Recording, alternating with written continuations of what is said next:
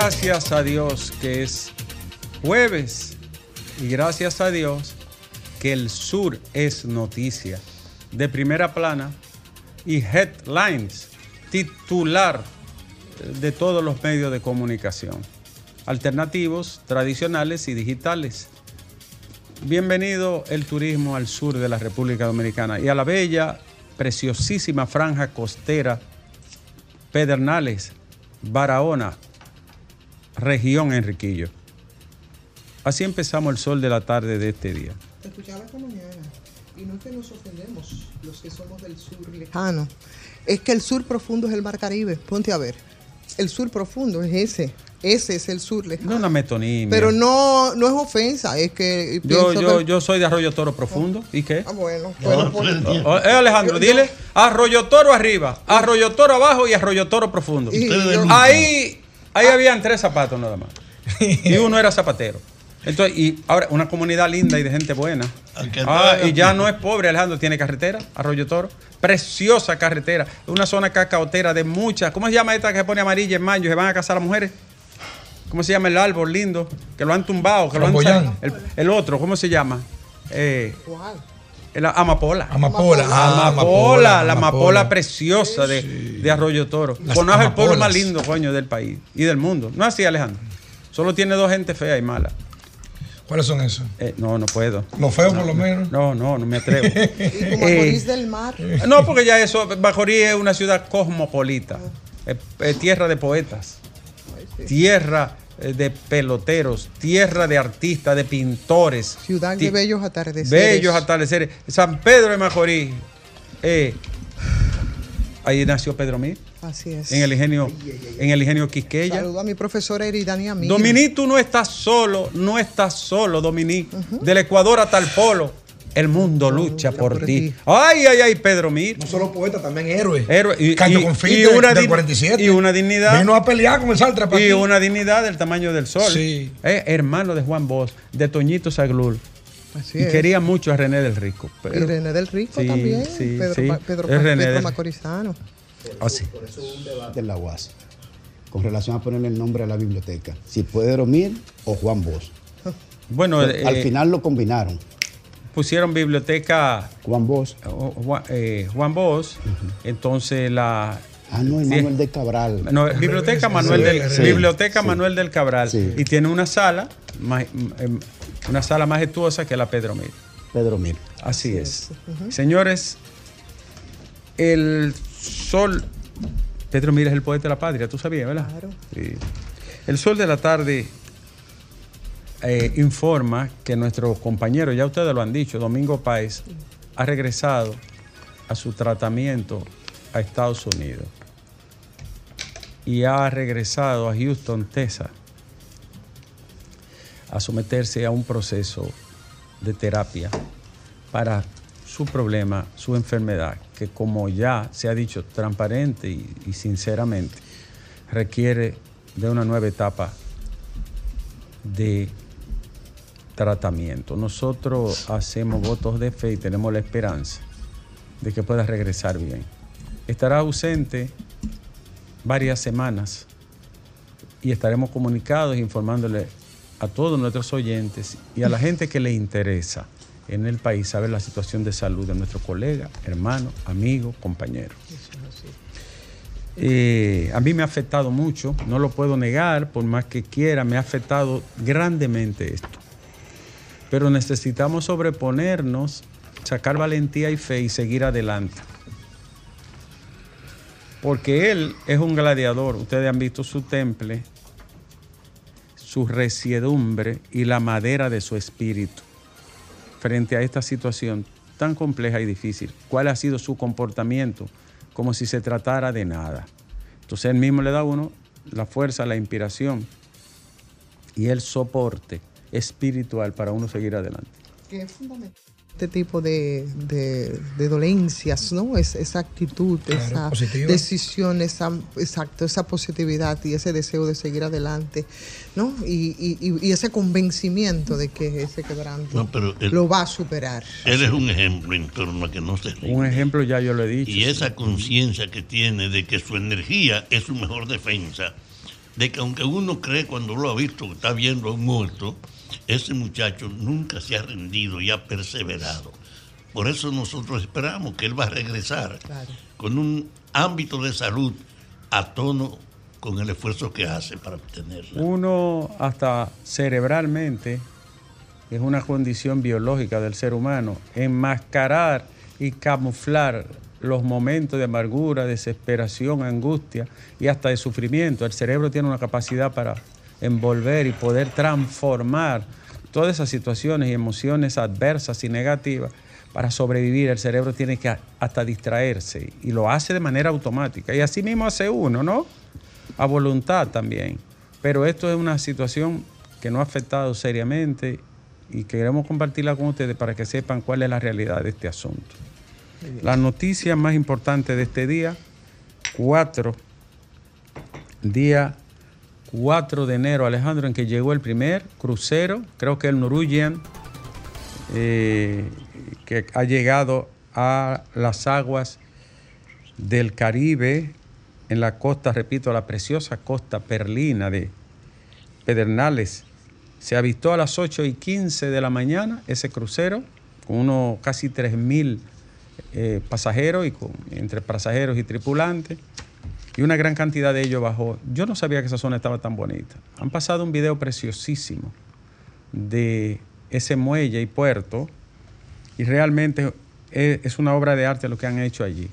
Esta es una obra, señores, que demuestra, Pedernales demuestra que cuando hay voluntad y compromiso, los gobiernos se convierten entonces en un Estado. Esto fue una labor y un trabajo, una voluntad de férrea decidida de Danilo Medina recuperar esa tierra que se le había repartido un grupo de delincuentes y que pasaron los diferentes gobiernos y todo el mundo lo dejó intacto. Y fueron capaces de hacer un asentamiento agrario en el mar y en la playa. Oigan el nivel que llegaron estos verdugos, ladrones.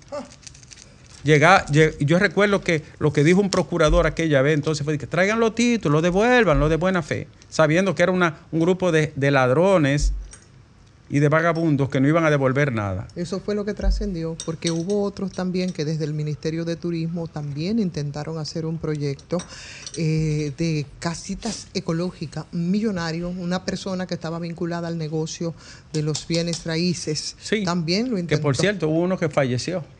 Sí. Y hubo otro también que está muy vivo y coleando y que le ha ido bien siempre, que también trató de, que de un proyecto desarrollado allí. el, el hecho es que el gobierno de... Uno que no era muy puro murió. Y hay, y hay que recordar que Piki Lora, en paz de cáncer, aunque era una mujer agnóstica, Piki Lora, su alma en tranquilidad esté, y su familia también. Piki Lora se fajó para que esto no perimiera.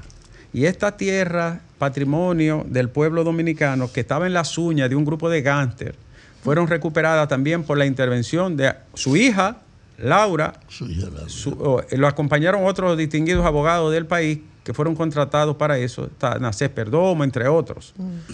También que hicieron un trabajo y un esfuerzo enorme. Y después cayó en un tribunal donde unas juezas, ahí está mi amiga Alba Ver, que hoy es eh, parte de la, en la Suprema o en el Constitucional, ¿Es que está Alba Ver El constitucional. en el constitucional. en el constitucional. Y entonces esas mujeres se fajaron y en base al derecho, la valentía y todo tipo de presiones decidieron en favor del pueblo y del Estado Dominicano que le correspondía. Porque, señores, apropiarse de esto era una de las bellequerías más grandes de la historia. Claro. Entonces, lo- Danilo Medina en su gestión se hizo ese esfuerzo y se logró que la tierra volvieran a su dueño, el pueblo dominicano. Y Luis Abinader, cuando nadie quiso, porque eso se quedó ahí, nadie tenía confianza, nadie quería invertir, se la ingeniaron para que a través de diferentes esfuerzos nacionales e internacionales, hoy cuatro hoteles se estén construyendo fuera del área del parque, de la zona protegida, y que beneficien a toda esa región, además de lo que implica este muelle de crucero y otros proyectos que son de un gran impacto para la zona más pobre de la República Dominicana. Como el Aeropuerto Internacional de Cabo Rojo. El aeropuerto de Cabo Rojo es una de las obras, ¿verdad? Que también ya está iniciado, me parece. Sí, eh, va a iniciar en marzo de este año. En mar, pero ya está licitado, ¿no? Eh, sí, eso dijo el presidente. Bueno, en marzo. entonces, eso, ahí se ve la continuidad. Es lo que se debió de hacer con la educación. Vamos a agarrar esto en serio. ¿Verdad, Alejandro? Vamos a agarrar la educación en serio. Ahí no, ahí no se, ahí no hubo continuidad. La única continuidad que hubo con la educación fue el ganterismo, lamentablemente. lamentablemente. Para dolor y tristeza de este país. Entonces, enhorabuena, Pedernales. Enhorabuena, Sur. Enhorabuena, Barahona. ¡Oh! Llegó. Pero no, no entendimos. Oh, oh, pero Por no que entendimos. Llegó. Decir- ver quién aquí se iba a sentar en mi silla. Ah, ¿quién ¿Quién. Entonces, las noticias más importantes de este día. El Pero yo no entiendo porque tú andabas con la chacabanita que andan los funcionarios. Presa es, la blanca. Señores, las informaciones. Alejandro, de mayor interés para este. Yo voy para Bahía de las Águilas y, y voy pronto, solo que me recupere un poquito del estómago, que no he estado bien, para pasarme dos o tres días en la zona de Pedernales. Pelempito. Atención a mi amigo Rafael Pérez allá, eh, Adolfo Salomón. Voy para allá. Pelempito, que, una, que li- lindísimo bosque nublado en una región seca. Déjame darte esto para que lo anotes ¿cómo se ahí como micro- seguidor del tema medioambiental porque nos vamos a poner Y aguas el- negras, desde el sol de la tarde en alerta. ¿Usted sabía, camarada, que se está de nuevo extrayendo arena de las dunas? Eh, Atención. No sirven las autoridades de. No Se sirven las. están robando, no es trayendo, trayendo es legal. No Robando, sirven las robando. autoridades de Baní, no sirven los legisladores, no sirve el síndico, no sirven los regidores, ni sirve el gobierno en Baní, ni sirve el medio ambiente en Baní. Y son un grupo de charlatanes los que permiten que ese, ese patrimonio se lo roben descaradamente. Ni sirven los guardias que están ahí de la, de la ¿cómo se llama? La mierda que está ahí, que se llama- la, La- caldera. la caldera. No sirven tampoco. Millones de años para que eso se eh, no sé, y t- esa, esa zona, Y yo la son los conozco. mismos de siempre. Los mismos. Yo, tengo- yo conozco esa zona y nos acarrerearon a nosotros una vez, los depredadores hace unos Y años. todo el mundo sabe dónde va. Y sabe arena, dónde va, Esa, entonces- arena, esa arena es identificable donde Entonces, no sirve. Baní no debiera de votar por ninguno de esos impresentables y charlatanes. Porque permitir que, de- que se roben un patrimonio como ese de manera descarada e impune es una de vergüenza, además del daño que hacen. Atención, Punto. ministro de Medio Ambiente. No, no, si no, ahí. Bueno, ahora están ahí los muchachos de las áreas protegidas, que yo estoy seguro que se van a involucrar. Eh, Domingo Abreu, eh, Luis. Carvajal, Milton Martínez, eh, Nelson Bautista. Yo estoy seguro que van a, a tomar en serio eso. El Grupo Jaragua, toda esa gente que ha firmado un, un convenio, dicho sea. Luchito Carvajal. Sí, Luis Carvajal. Han firmado un convenio con todas las organizaciones de defensa, la coalición de las áreas protegidas, con el gobierno. Pues una pena que habiendo tantos guardias ahí se roben eso. Esos guardias no sirven ni para un pachuché. y el que lo dirige ahí en esa zona, ¿cómo es que se llama la vaina esa? Porque a lo mejor son unos guardias peseteros. No, pero tiene que ser cogiendo cuarto porque, Porque yo a tiro tiene que caerle a los bandidos. Claro. A tiro, no es a tiro limpio, coño. Irresponsables, charlatanes, los guardias que están ahí en la caldera. Entonces, vámonos con la noticia, porque no me pueden, no me puede incomodar, Alejandro. Me, me sube una vaina, una sirimba. Eh, los primeros cruceristas arribaron a Puerto Cabo Rojo a las 8 y 15 de la mañana. Entró a Aguas Dominicanas.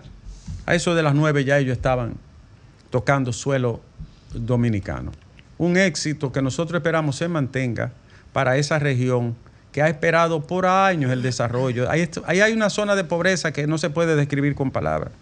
Una zona tan linda, tan preciosa, tan biodiversa, tan rica. Esperamos que eso continúe, Alejandro. Venga el gobierno que venga, salga quien salga, llegue quien llegue, quédese quien se quede. El Estado debe de continuar. Señores, la Procuraduría General negó que se le haya puesto ningún nombre y lo grande es que todo el mundo se hizo eco de eso y, y opinaron. Señores, este es el mundo de, de la posverdad, de los fake y de los bulos. Nadie le ha puesto operación 27 a ningún, yo decir, ¿por qué operativo? Si eso no es un operativo, es un caso particular, individual. Out 27. Pero la gente, la gente empezó a opinar de una vez. Este es el mundo de hoy. Tú- la frontera entre la verdad y la mentira, Alejandro, Es imperceptible. imperceptible. Tú no la ves. Y cada vez será peor. Entonces no hay ningún AO27. Lo que sí hay en el caso de Juan del Franco es lo que yo había dicho, que no quise decirlo públicamente, pero ya que ha trascendido en los medios y el Ministerio Público lo ha revelado, depósitos mensuales de 100 mil, de 500 mil, de un millón y vehículos. Oh, Dios mío, Alejandro, lo que hace la vanidad humana. La mamá de la muchachita era una proxeneta. Por cuánto yo, tú, aquel, el otro, Miguel, Antonio y Juan, permite que a un hijo se le haga daño. Solo la vanidad humana puede hacer eso. No me diga a mí que ni siquiera la falta de conciencia, porque las vacas no tienen conciencia. Y cuidan a su becerrito. Las chivas cuidan a su chivito. Y los perros. Los perros a su perrito.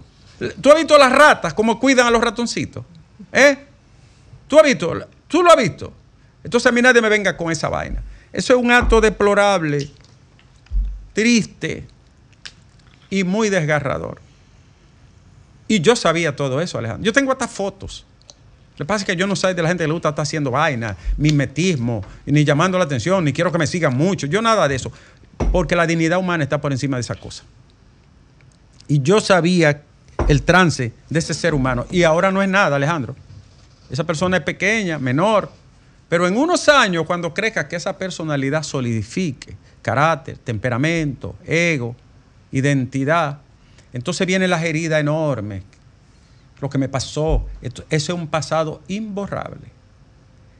Llevar a un niño, a una niña a ese estado de explotación y de abuso, no es inmisericordia. No tiene misericordia.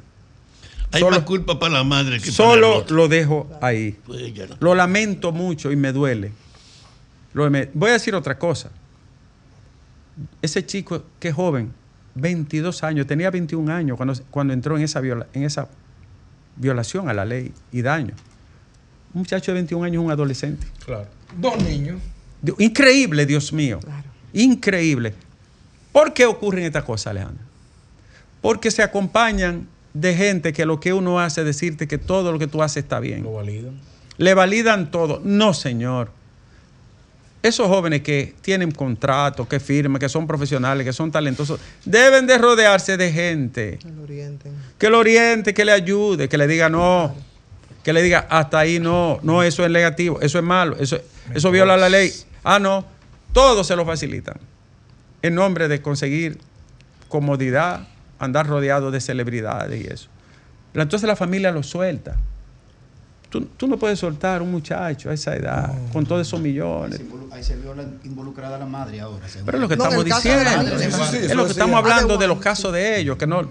Tú sabes los fracasos que hay de esos muchachos. Que es mucha presión que tienen también. Una presión Porque- social enorme. es terrible, pero no solamente por lo que ellos empiezan a cobrar, sino por quienes son los que los orientan en primero, los que los van llevando. O sea, es, es- también son explotadísimos, ¿eh? Esos, esos muchachos, en principio, esa es la verdad. Sí, pero métanle la mano a la irresponsabilidad lo de los otro- padres que lo usan como un instrumento. Porque esa mamá que está presa ahora no fue sorprendida. Dicen que ella fue la mediadora. Una que ella pena, negoció su una, hija. una gran Coño, pena. chica. Y por eso estoy diciendo que ahora no se, no se siente ni se ve, pero a la medida que crezca vendrán todos esos demonios que son propios ¿no? del haber afectado el desarrollo psicoemocional y hasta biológico de ese ser humano. Por tanto, hay que intervenir a esa muchachita urgentemente. Dijo ella una frase que yo, a mí me laceró el alma. Mi madre me ha visto como una forma de sacar dinero tanto con su pareja como la mía. Eso dice el interrogatorio en la cámara ese. ¿Quién dice eso? La niña. ¿Sabes lo que significa eso? ¿Tú sabes lo que significa eso?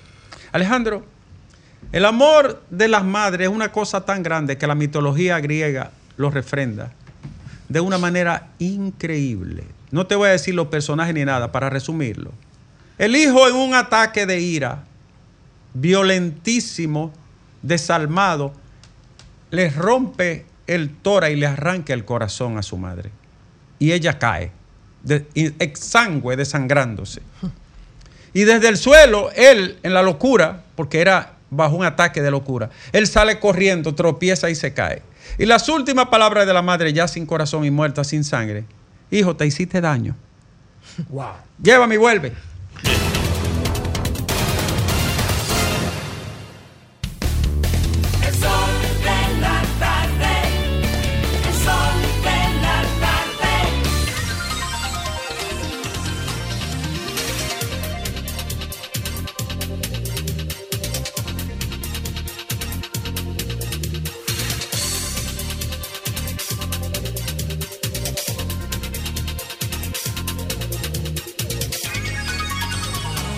Emanuel Rivera, yo le digo a los dominicanos del exterior, esto no es una información, es un consejo. Llámenos a nosotros. Pero yo, estamos alto Domingo y yo de decirles, comuníquense con nosotros, pregúntenos, que nosotros conocemos a todo el mundo y todo el mundo nos conoce aquí. Lo más fácil es ir a la Cámara de Comercio, ir a la Procuraduría, buscar en los archivos. Llámenos, no hagan inversiones en la República Dominicana ni en ninguna parte del mundo sin averiguar el background y el pedigrí de, de la gente que le hace oferta. Llámenos en nombre. No nos llaman, muy pocas veces. Porque Tú sobre- sabes que el tipo tenía un, un antecedente del diablo, de estafa, y, a- y prisión y de todo. Este pendejo que parece un, un actor de novela mala hizo cárcel en la victoria por estafa. Sí. Y seguía vendiendo Y se- óyeme, fundó la empresa en el 2015, cayó preso en el 2017, sale en el 18 y vuelve a negociar. Porque también tenemos un Estado que no tiene un consecuencias. rockstar. Pero además es una Y historia si vieja. lo hace tres años después. Esa es una historia No que se repite. Ricardo, te recu- me recuerdo que hace muchos años, fue al final de los 80.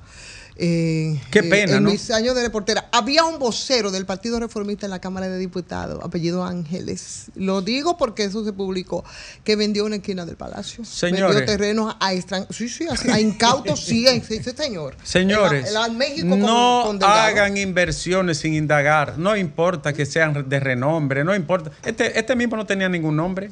Vivía ahí en el residencial José Contreras. Este era un pata sucia como yo. Pues sí, para, para estar parejo los dos, ¿verdad? Entonces, ¿cómo usted le deposita su confianza, su dinero, su trabajo a una persona que usted no conoce? 144 querellas. Los fiscales de Estados Unidos acogieron la petición de reducción de condena al exdiputado Miguel Gutiérrez. Están transándose en 65 meses. Está delicado eso. Este, ba- bastante delicado, pero los gringos, olvídate, al final lo que hacen es lo mismo siempre. Eh, 65 meses. 65. Es probable que sea así. Cinco años Señores, y cinco meses. El barco que llegó, el crucero, es Norwegian Pier Cabo Rojo. eh, eh, eh, es el, el emblema, ¿no? Un tribunal, el superior administrativo, ordenó mediante sentencia a la Dirección General de Pensiones y Jubilaciones y a su director, Juan Rosa, la entrega inmediata al vocero del PLD en la Cámara de Diputados, que le entregue la sustentación de más de 9 mil pensiones solidarias otorgadas a la presente administración. Es que no había que ir al tribunal. ¿Usted está obligado a entregar eso?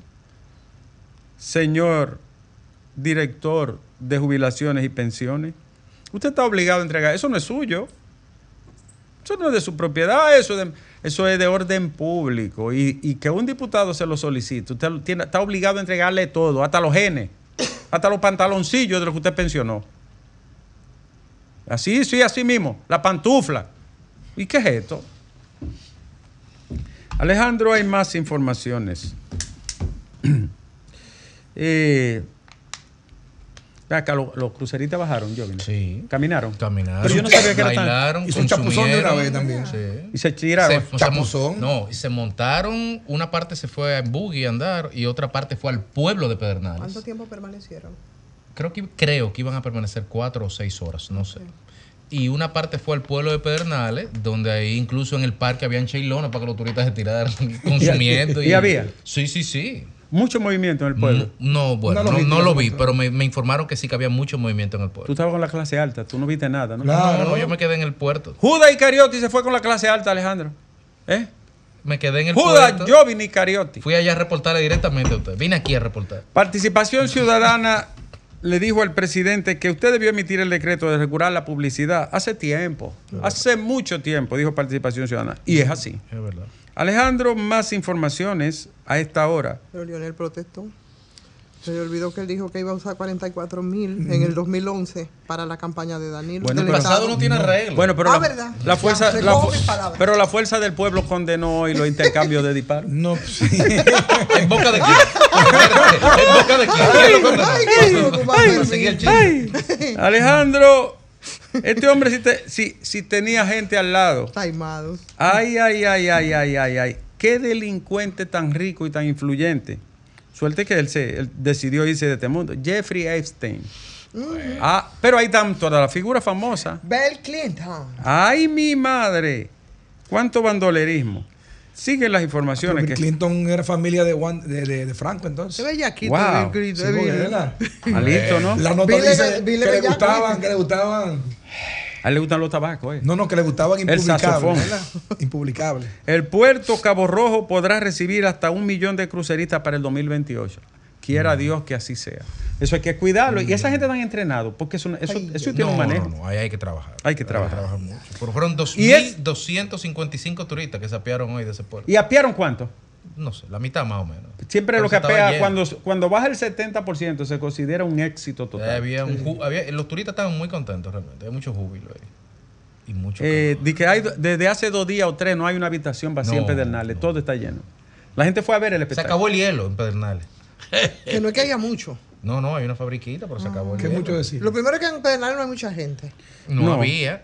Eh. La cantidad de personas de Pedernalenses que están emigrando de otros pueblos del país Allá. hacia Pedernales. Mira, Sí, porque va a pasar, va, a pasar eso ahora. Claro. Que va a pasar como Higüey, ¿no? Una infraestructura de servicio que se requiere ahí. Tú sabes que Eh. Pedernales era un punto donde migraban muchas otras, otras comunidades del sur para el tema de la De siembra y la las alcoba, cosechas claro, ahí en la loma. la- Eh, la- ustedes saben que el contrato de Aerodón ya fue aprobado y todo. Sí. Y ya está promulgado, pero no aparece en la Gaceta.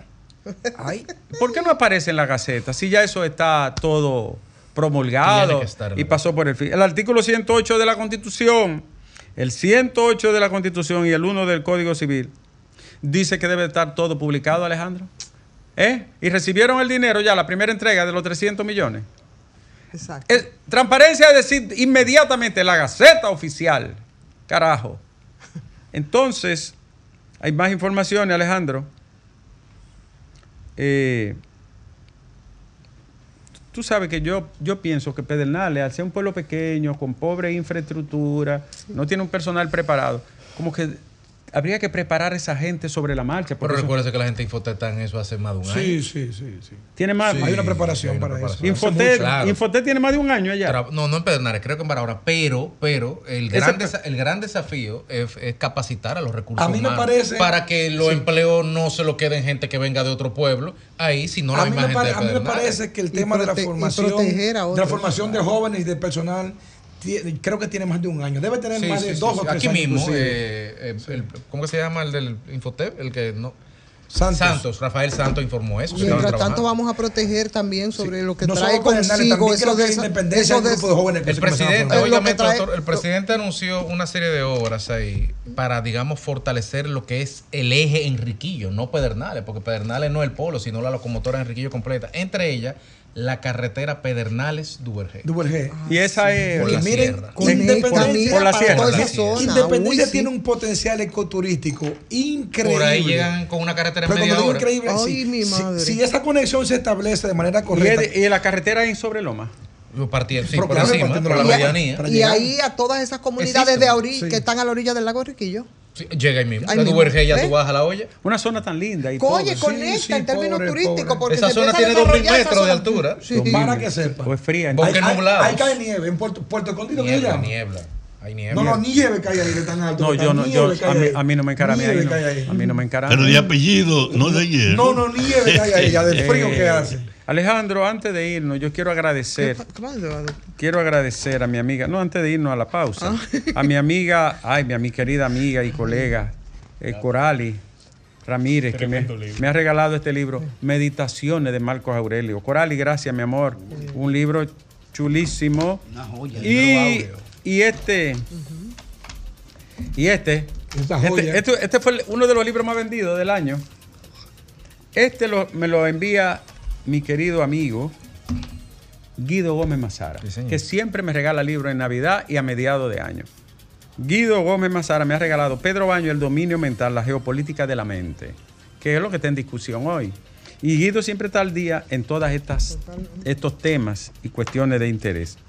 El Poder Judicial nos invita el día 7 de enero, en ocasión del Día del Poder Judicial, a la audiencia solemne que a las 9 de la mañana se va a celebrar en la Suprema Corte de Justicia y su sala augusta. A las, a la, la misa roja será a las 11 de la mañana en la iglesia del convento Regina Angelorum y la ofrenda floral a las 12 y 30 de la tarde en el altar de la patria. Gracias a la- al Poder Judicial y a la Suprema Corte de Ya Justicia. compraste los reyes. A mí no me venga con cuentos de vieja Eh, Belén, que con eso me dormiste no, la- no, el no, diciembre no. entero. Alejandro, No, no. para no quedarme atrás este año, cuando yo me vaya ahorita, porque me voy primero con los, los colegas, Allá en mi vehículo tengo los reyes de cada uno. Yo cuando esté abajo lo llamo y le No aviso. quiero.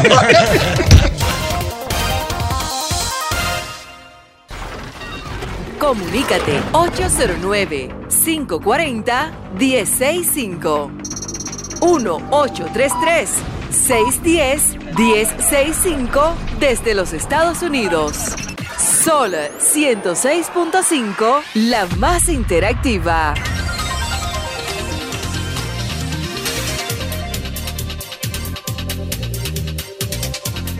Pero regresamos porque es tiempo de hablar con la gente. Antes de hablar con la gente, en la carretera que conectaría a Pedernales con, Duvergé. con Duvergé no es tan larga, pero es, es, es escarpada, ¿no? Es tortuosa, escarpada. Pasa por el aguacate, casi El- 2.600 metros. Es una obra que redondearía, ¿verdad? Involucraría y te conectaría el otro lado, La más norte. La región Enriquillo. La La unificaría completa. La región de Riquillo. Señores, hay que apoyar el sur del país. Aquí nosotros peleamos mucho por un hospital, atención Merán, un hospital traumatológico. Ya el hospital va para la cuarta planta. Y también se está haciendo una un materno infantil en Barahona. Yo no puedo entender, y me da rabia decirlo, Alejandro. Du- Diez senadores de, de esa región no pudieron conseguir un hospital. Diez senadores no pudieron conseguir un hospital materno infantil. Coño. Vamos a hablar con la gente. Mira, mira, me está llamando. Mira, Merán, buenas tardes, está en el aire, dime. Hermano, Sí. mira, primero felicitarlo a todos ustedes. Segundo, un grupo de sureños que hace tiempo hemos vivido dedicando la vida para ese desarrollo de la región. No podíamos creer, Ricardo, porque nos han engañado tanto. Y cuando vimos este crucero llegar, mira, todo desde los de Pedernales, gestores de Barahona. Ustedes creían que era un monstruo marino, ustedes lo de por ahí. Lágrima no salió, lágrima. Así Eh, que agradecer al presidente, seguir luchando por la preservación de la identidad, cada uno. Eh. ¿Cuál es? Sí, Dime del hospital traumatológico, que lo, asumió el rumbo en la mañana y después el sol de la tarde. ¿Cómo va el hospital finalmente? no, pero, pe- pero excelente, hermano. Déjame decirte que ya la parte gris en un 95%, o sea, toda la, la- la, infraestructura, sí, la- el esqueleto ¿no? de la obra. Exacto, exacto. Entonces, Eh, por otro lado, se, sí. se supone que se entrega ya también en abrir el centro UAS. Recuérdate que nos reclamo de tanto tiempo. La Escuela Vocacional Militar, Ricardo, que aprovecho para informarte que a través de esas escuelas que tuvo en Pedernales, se formaron desde ahí Infotep y otras instituciones educativas a la población para dar respuesta Gracias, al turismo que hoy está llegando. Ya, déjale el reto, déjale el reto a, ¿cómo se llama el vocero? Homero. Déjale el reto a Homero, ya, ya. Gracias, Merán. Vamos a hablar con la gente ahora. Qué bueno que eso se está haciendo. Ojalá se continúe. Una, una región tan bonita, de tanta gente buena, no merecía ese ostracismo, ese abandono. Tiempo de hablar con la gente, tiempo del pueblo aquí en el sol de la tarde. Buenas tardes. Buenas. Buenas tardes. ¿Cuál es la mía? Sí, buena. ¿Cómo te sientes, Nieve? Estamos muy bien, caballero. ¿Y usted? Todo bien, hermano. Todo bien, adelante. Feliz, feliz año que no, no, no hubiese interactuado con, contigo en este año. Ah, si me hubiese llamado el día primero te daba un regalo, pero no llamaste. Está bien, lo, esperamos. Adelante. O- oye, yo diciendo que antes de ayer el presidente la, tiene un decreto prohibiendo la publicidad. Sí. Y, el de- y entonces hoy hay un derroche de publicidad que eso es pagado por el Estado. Ningún medio de comunicación se mueve de que a Pedernales, de que de gratis. Sí, Eso pero, no es verdad. pero no está mal que se promueva Pedernales, no está Está mal. bien, yo no, no está mal Eso que se promueva, no pero, pero, pero usted no puede, usted no puede usar una cosa. Eso me, eso me, me da a mí a decir que posiblemente ellos digan, bueno, eso está, eso estaba contratado desde hace mucho. Así mismo tiene que estar contratado toda la publicidad, porque ¿por qué el gobierno en el presupuesto puso casi 10 mil millones y se lo aprobaron? ¿Qué va a hacer 10 Ocho mil y pico de millones de pesos, ca- casi duplicando el, el gasto promedio. ¿Tú así Entonces, entonces usted me va, me vas a decir a mí que eso lo, ya, ya eso lo Pero eso lo- Pedernales se merece la promoción No, que no, se le. Pedernales se merece, pero yo te voy a decir una cosa, Nieve. Dime, hijo. Peder- Pedernales, hasta que no hagan la vía de acceso, pueden hacer lo que hagan. Y solamente van a hacer bulto, porque ningún inversionista va a invertir un peso para Eh, Pedernales. Todo el, todo eh, el que eso, es, eso es fundamental.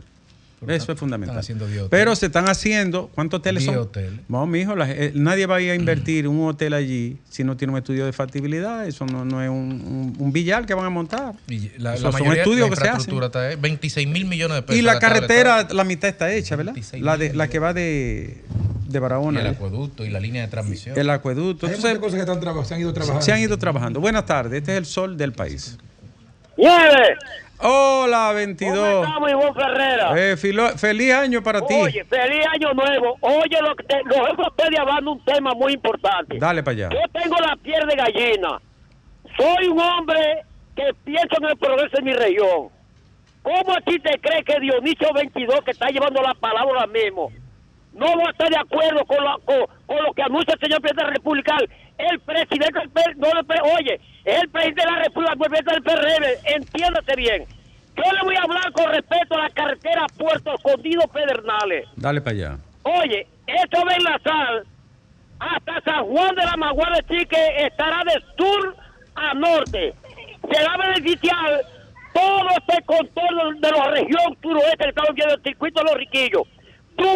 Y esa fue anunciada. Neiva, Esa San. Juan de la Maguana. Entonces, va- el desarrollo a Duvergé principalmente se va a sentir por encima de todo con la pobreza que estamos viviendo. Y yo estoy de acuerdo con, con, con esa, esa buena mezcla que todo el presidente de la República hoy, que eso va a beneficiar yo a quién?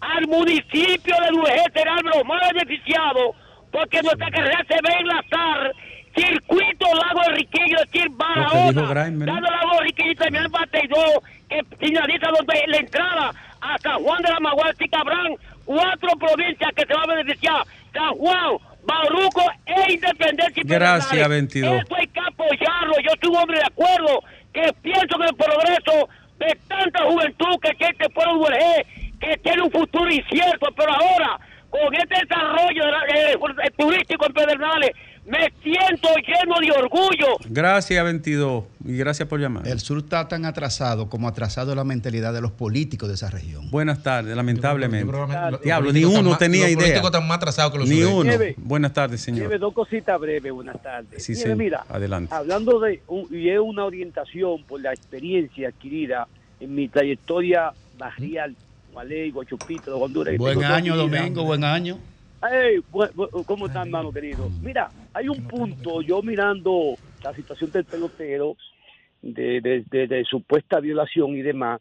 Mira, Nieve, quien te habla, con el perdón, te puede asegurar Sí. que en esos barrios, yo he visto madres diciéndome, don, don, don Domingo, pero ya hay mujer, Sí, niña, ese es verdad. preciosísima, pero, niñas que son de barrios simplemente, pero preciosísimas.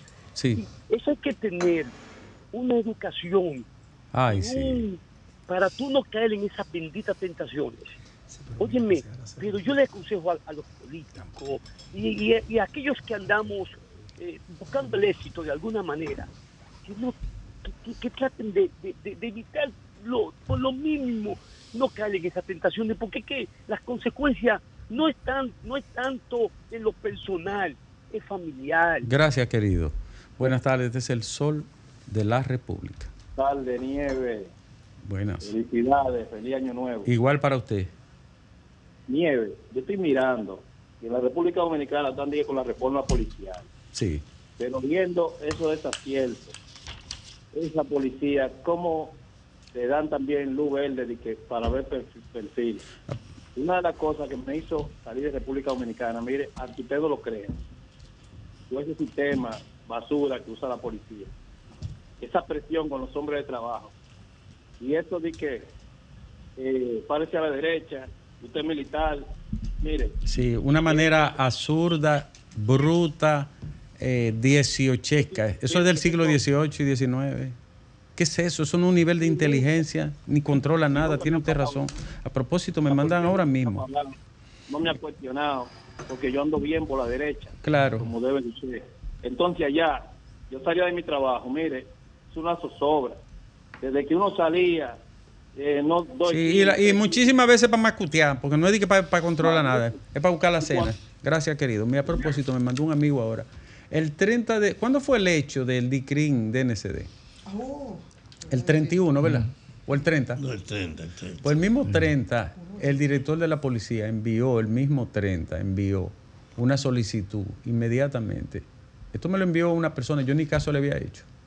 Y estaba enviando un asunto que era la remisión para la investigación del caso inmediatamente.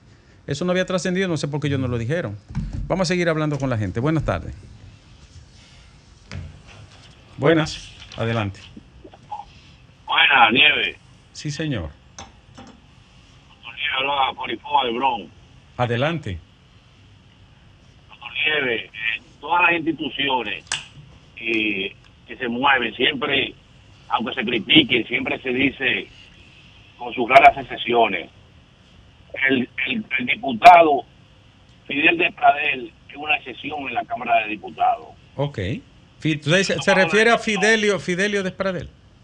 he tomado la decisión, aunque no estoy con este gobierno y critico el acuerdo, he tomado la decisión firme Sí. y llamar a todas las personas que, no se, que se consideran progresistas, que se consideran de pensamiento y avanzada, de, lo, de, de- de pensamiento de lo mejor para el pueblo, a respaldar las aspiraciones a senador del doctor de Alianza País, doctor Guillermo Moreno. Bien.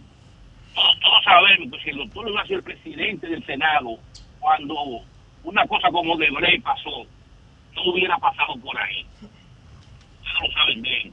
Gracias, querido. A propósito, Guillermo Moreno es el candidato ya señalado. Ya se rumoraba, pero ya está confirmado de que es el candidato a senador. Ivonne lo dio en primicia aquí. Y- y ¿Fuiste tú? No, Ivonne, Ivonne. Pero además Ivonne. dijimos Y que el dio 14 fecha. Y dio Claro, fecha. Dijimos que el 14 Sí. lo van a proclamar. Adelante. Ivonne dio la primicia y Feli lo negó. Y la proclamación va a ser en la misma casa de Moreno. ¿Va a ser en su casa? En la misma Sí. casa va a ser la proclamación. Ay. Sí, porque no hay gente para Ricardo, un- es verdad. déjate te va a burlar de eso. Te va a burlar. Oye. Te va a burlar. Aunque sea verdad, no lo diga. Oye, oye, pero vea. Bueno, adelante. Tú eres un hombre serio. Buenas tardes, Nieve. Adelante. Santísimo. Buenas tardes, Nieve. Adelante. En la terraza va a ser. Tú me estás volviendo demasiado Nieve, conserva- ¿por qué los políticos Sí. aquí son tan mezquinos? Porque este proyecto de desarrollo de Pedernales inició el gobierno pasado, ¿Cierto? al igual que el teleférico de los Alcarrizos, la ciudad sanitaria. Oye, los políticos tienen que, tenemos que entender que hay que darle crédito y honor a quien honor merece. no tenemos, no podemos ser tan mezquinos y, y no reconocer las cosas. Buenas tardes. Gra- gracias a usad Pero mira, yo te voy a decir una cosa. Yo te voy a decir una cosa. Eh, eh, eh, el líder de la FUPU andaba, mandó a Peñaguaba para negociar con esos partidos Mira. chiquitos, lo que pasa que no se le dio. Ricardo, o sea, que Ricardo, a propósito de la Pero es un conversación. tema democrático, escúchame, la concertación política. a propósito de la conversación. Es. Un, un segundito al oyente, dime A rapidito. propósito de, de- de la carretera Pedernales, Duvergé, el diputado Gadi Corporán de Independencia. eh, Ah, bueno, nos mandó una nota de voz de 30 segundos, se la voy a poner para que vean la información. No, yo- primero. Yo la escuché. Ah, escuché, no, escuché. ¿La filtraste? Sí, sí. Porque a mí me mandaron una nota en estos días. Y adelante Juana la puse. Todavía me duele el cuello. ¿Qué tal? Sí. Hermano, eh, esta carretera va a lograr interconectar ambas provincias, logrando conectar a Duvergé con Pedernales en apenas 40 minutos. Lograríamos que los turistas no solo tengan turismo de playa, sino que tengan turismo de río, de agua, agua azufrada, las caritas de los indios, las varillas, el lago Riquillo. Eh, era un visionario. El ecoturismo de la Sierra Boruco, con el 33% de la flora endémica de la Tú isla. eres un visionario, en Gaby. las entrañas de nuestra sierra. Y lograríamos Tú y Iván son la excepción económico, desarrollo económico, el empuje económico, entonces no solo de Pedernales, sino de Independencia, de Bauruco y por qué no de Barahona. Eh, gracias, Gadi. Ay, Iván Lorenzo y Gadi Corporán son la diferencia. No, lo vi, no lo Lo vi. son, Eh, lo son. Iván no pudo porque tenía una ¿Y licencia dónde está médica. Iván, por cierto? No, tenía una licencia médica. Iván está como yo soy su, yo soy, No, no, yo soy su representante. Yo soy, Mira su vocero aquí. Yo estaba pensando anoche en Iván. Digo, yo No, ¿dónde que siempre ha estado ahí. No, siempre, ha estado ahí. Siempre ha estado ahí. Pero no Entonces, adelante, buenas tardes. Buenas tardes. Adelante, señor. Hola Francisco Santo Domingo Norte. Adelante, don Francisco. Sí, buenas. Eh, yo quiero decirle que me siento muy orgulloso en este 2024, comenzando el año, Sí. con grandes obras y entregas que ha hecho el presidente. Ayer hizo entrega en la provincia de Azua de títulos de propiedades a personas que lo necesitan. Hoy recibimos el primer crucero en Cabo Rojo. Eso es algo que significa el desarrollo en la economía y en, lo- en las- en los empleos para cada uno de nosotros. y esperemos que este año el presidente siga con mano firme así todo el tiempo trabajando para el pueblo dominicano en desarrollo de nosotros como país y nación. Eso es algo que lo veo muy bien hecho por el señor presidente y lo felicito por eso, que sigamos para adelante como siempre. Gracias a usted por su llamada. Entonces, Tuvimos ahí, tenemos un, tenemos un corte también del, del presidente Danilo Medina. Ah, sí, ¿lo sí, cómo? Tenemos un corte Yo sabía también, que- ¿qué Ah, donde él expone, Da- donde, donde- donde él está diciendo Eh, lo que él piensa de Pedernales. Alejandro, ponlo. Pe- Hay, que ir va. Ese es otro Ponlo. que estaba Ah, va. Alejandro. Eh, tú haces la lluvia, ¿verdad? Eh, mm, Alejandro, coño. Humildemente. Mm, Eso lo empecé yo. Mm, mm, coño.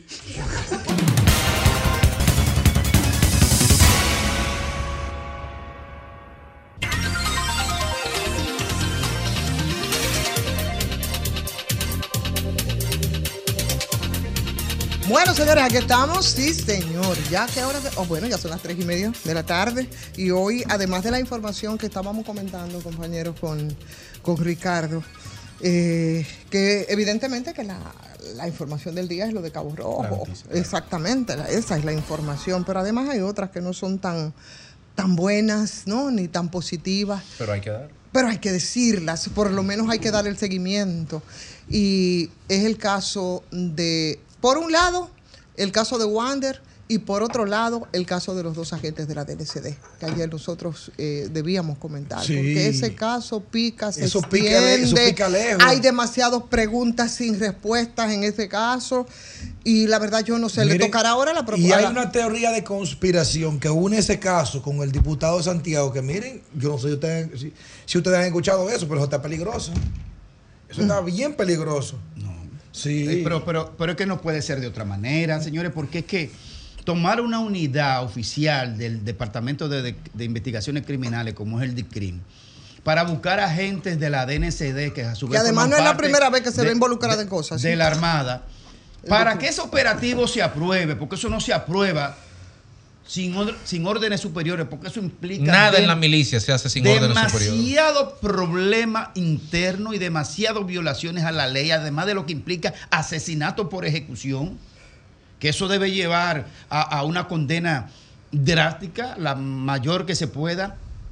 Eso implica, señores, que tiene que haber aristas y conexiones del más alto calibre para borrar lo que yo he llamado el eslabón maldito, lo, lo que es en la cadena de prueba de diferentes hechos. Y se dice que, que ellos solamente no eran agentes de la DNCD, que estaban Que eran doble agente. Doble agente. Así es. O sea, Eso hacían doble función. Ayer lo decía Manuel María Mercedes y lo dijo públicamente.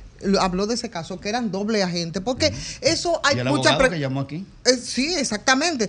¿Para dónde fue que se llevaron a esta gente para ejecutarla a sangre fría, de manera despiadada, sin darle la oportunidad ¿Qué de que, que- puedan defenderse? qué ¿Qué, es lo que, que qué es lo que se quería ocultar en este caso? Porque yo Yo, creo que. yo te voy a decir lo que se quiere ocultar. Miren, eso pone en evidencia porque no fue un accidente.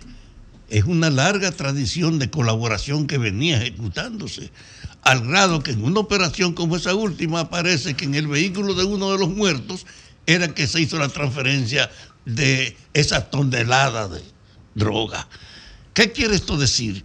Que en la institucionalidad responsable de la persecución hay una corriente clara, inevitable de aprovechamiento de gente desde su cargo de ese delito que Pero- es tan pero no rentable. entendí, Fafa, no entendí. Entonces, espérate, ahora con relación a la refundación de la policía, tiene que dedicarse un espacio a la complicidad que desde dentro de esas instituciones tiene aquí el delito y que eso lo liquidan como una forma de limitar la profundidad de la investigación. Liquiden a esa gente, porque si lo dejan, se va a poner en evidencia efectivamente que es una larga cola de gente comprometida con el negocio de manejarse con los gavilleros que ¿Y producen de dónde usted cree que vino esa orden de liquiden esa gente? ¿De dónde usted? de la jefatura, ¿De qué jefatura? de la jefatura de esa institución. Eso no viene por Es que cuenta son de dos ellos. instituciones, Fafa, son dos instituciones involucradas. ¿De dónde vino la orden de, de una o de la otra? Pero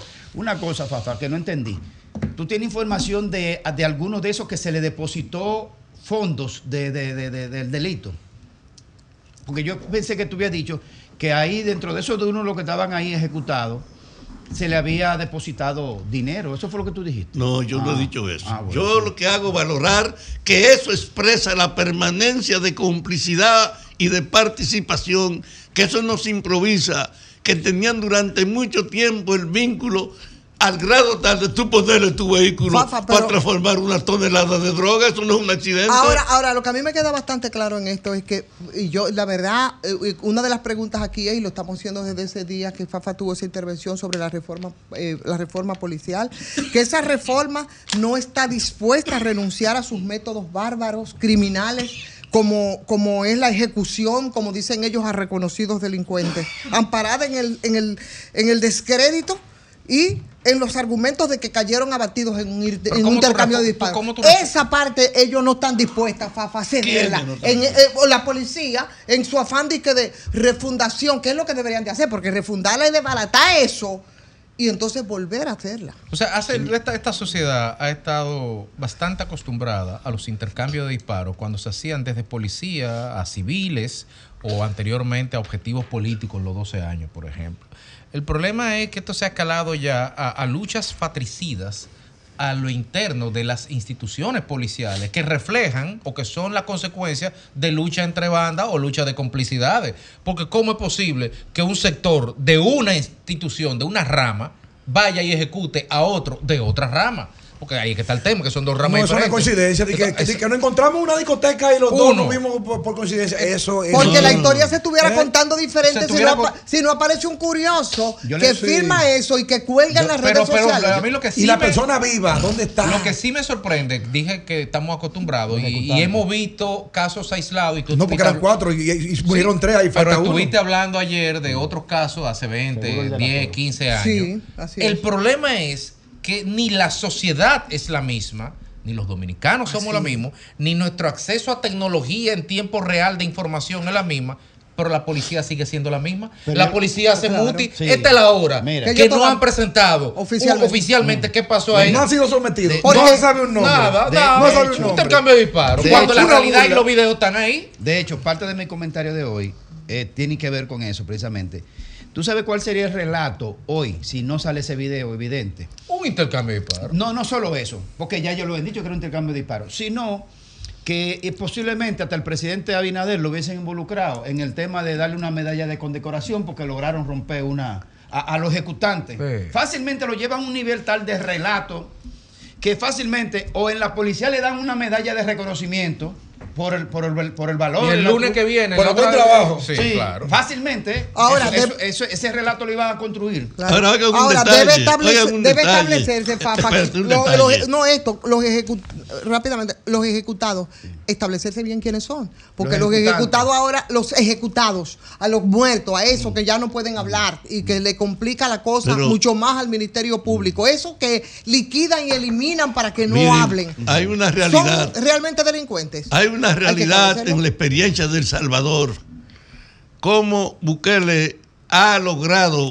en cierta medida el respaldo popular con una política de erradicar la delincuencia y matar a Con toda delincuencia, la gente. Con delincuencia del con Estado. Con perdón, delincuencia, con, con perdón, otro tipo de con delincuencia. perdón. Va a reivindicar a Bukele. Estamos hablando de lo que pasa en El Salvador. Exacto. ¿Qué es que- con lo que pasa en perdón? El Salvador ¿Y qué lo que pasó en los pasa? 70 contigo. Oh. Tráncalo, que es un enemigo del Estado. Aguanta, aguanta. Hay un hecho cierto. El jefe que ha patrocinado ese proceso tiene simpatía con para pretender lograr que la gente lo respalde. Aquí puede haber entre los oficiales, miren, el cambio es que nosotros mostremos que somos efectivos con la delincuencia tapando su propia Fafa, no responsabilidad. podemos es pero un- la es pero un la análisis muy inocente. Pero óyeme una cosa, la referencia no puede ser de ninguna manera el sinvergüenza de Bukele allá en El Salvador. Que lo porque único en los serio que años tiene es duros- del Licey. En los años Pero yo no estoy defendiendo. No, no, yo sé para es qué. el hecho de que él es un ejemplo que aquí pueden seguir los bandoleros. No, no, no, no, no. Fafa. Vamos a acabar No, no, aquí no, con no, el no, crimen como está haciendo lo- Salvador. Los militares no deliberan. Y solo cuando lo hacen en Indiscriminadamente. ¿Quién te dijo eso a ti? Pero déjeme terminar la idea. Los militares no deliberan, ¿verdad? Ahora, cuando lo hacen, es para su beneficio propio, que de- de- deliberan a lo interno cómo hacerse más rico y más millonario en base a la protección del delito o participar ellos en el delito. Es de lo único que se, que se benefician los militares. Muchos militares que son correctos, no estamos hablando generalmente. Mira, tú sabes una cosa que a mí me, ahora me hace mucho ruido lo que dijo el, el jefe de la, fue el jefe de la policía que habló dije, del perfil de los delincuentes. Y ahora que Fafa mencionó eh, a Bukele en, en El Salvador, que muchos están obn- obnubilados con ese señor que maneja muy bien la propaganda y la publicidad. comunicación. Y la comunicación, es la su- maneja esa es su- perfectamente. Y por supuesto, es su especialidad. Eh, el perfil, por ejemplo, allá de los Mara es que tengan un tatuaje. El perfil de los comunistas en los años duros, en los que Papa, Fafa, tú tuviste una vida bastante activa. Tú, por usar una barba estuve en El y por usar una oye no pero aquí y por usar una boina y por usar determinados colores a ti te hundían en la cárcel es lo mismo Por tener literatura subversiva. o, o- o literatura oye, subversiva Pero no te resignas que es lo Oh. mismo. Hay una tendencia a acabar con el crimen y con la impunidad en el mundo. Esta no es la época que se impuso. con crimen Con crimen. Porque no, ese lo es el que pasa, punto. no, Ah, más que una tendencia, acá. desarrollando lo que tú dices, lo que hay es, hay una frustración ciudadana ante la incapacidad de la sociedad y del Estado de resolver ese problema, que se ha traducido en una aspiración de que se resuelva como sea. Ay, Ahora, nosotros no podemos permitir ni apoyar que ese como sea se imponga. Violando Que el es Estado de aprovechado. Pero que es por personeros que como Bukele y como otros Pero que trafican con esa bien crisis y siempre termina mal. Pero óiganme, claro yo tengo la visión de no congelarme en una idea, pero tengo conceptos para desenvolverme. Y lo que le digo es, en esta época, en esta época, la participación de los ciudadanos está nutrida por la libertad de la información. Porque antes podían ganarse y callarse Y hacerse de todo, ahora es más abierto. y el acceso tienen más acceso Y a desde ese punto de vista, todos conocemos lo que pasa y nos demarcamos frente a ello. Yo he dicho, la herencia es que el grueso de los ejércitos latinoamericanos y de la policía continental estaba hecho donde predominaba el ejercicio de la autoridad para asociarse con la delincuencia o con especuladores, que no era la ética del servicio y que en un país donde eso estaba afirmado, es aquí en la República Dominicana, más que en ningún otro. Fafa. Esa operación no es un accidente.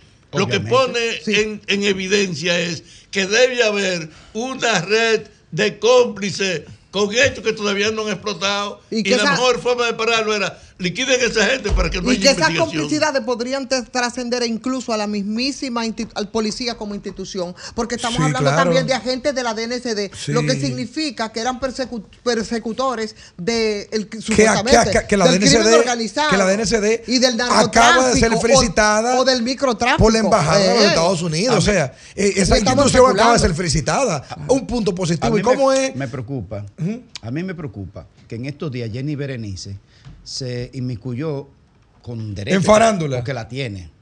Lo que voy a decir no es que no Es tiene que la- no es un tema de farándula, es que Eh, lo de no, no, J. no, Libro oye es lo que dice Grimer. Yo Ah. no le quito razón. no. a- es que es un tema de violencia intrapareja. Claro. Sí, En Miami. pero em, sí, fuera de aquí, Pero fuera de una persona de la farándula. Pero te sí, pone a disposición pero- un caso pero- fuera del país pero- cuando aquí hay casos macro. Entonces, entonces me preocupa eso y que hayan pasado. ¿A cómo estamos ya? ¿A cómo estamos? ¿Cuatro, cinco? a cuatro. Eh, o sea, eso hace cinco días que pasó y el Ministerio Público no se ha pronunciado.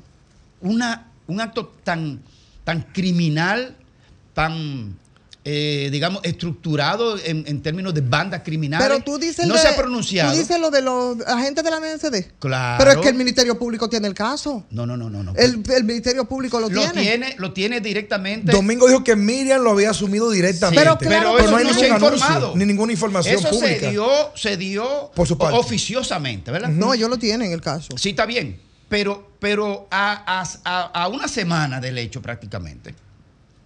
No se ha pronunciado el Ministerio Público, no se ha pronunciado, no se ha pronunciado Cabrero Ulloa, di- director de la DNCD, no se ha pronunciado Guzmán Peralta, jefe de la Policía Nacional. Nadie se ha pronunciado respecto de este hecho. No han dicho ni siquiera quiénes son los agentes que cometieron ese acto criminal. E intentando Entonces, ¿Y pasar la quiénes página. son los agentes a los que a los que Los nombres, a, lo- a lo- los a los que mataron? Sí. Ok, porque yo lo tomo con pinzas, que eran delincuentes. Eso sí, lo ¿Y que se han dicho, presuntos y por qué a delincuentes. ¿Y a quiénes mataron? ¿Y por qué a tres y a uno no? ¿Cómo, cómo, ¿Qué pasó ahí? Exacto. Entonces, entonces, están esperando que esto se diluya lo más que se pueda, meter un tema, meter un escándalo, meter algo.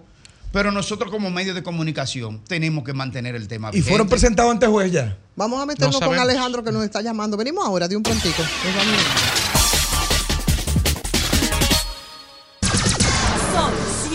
106.5.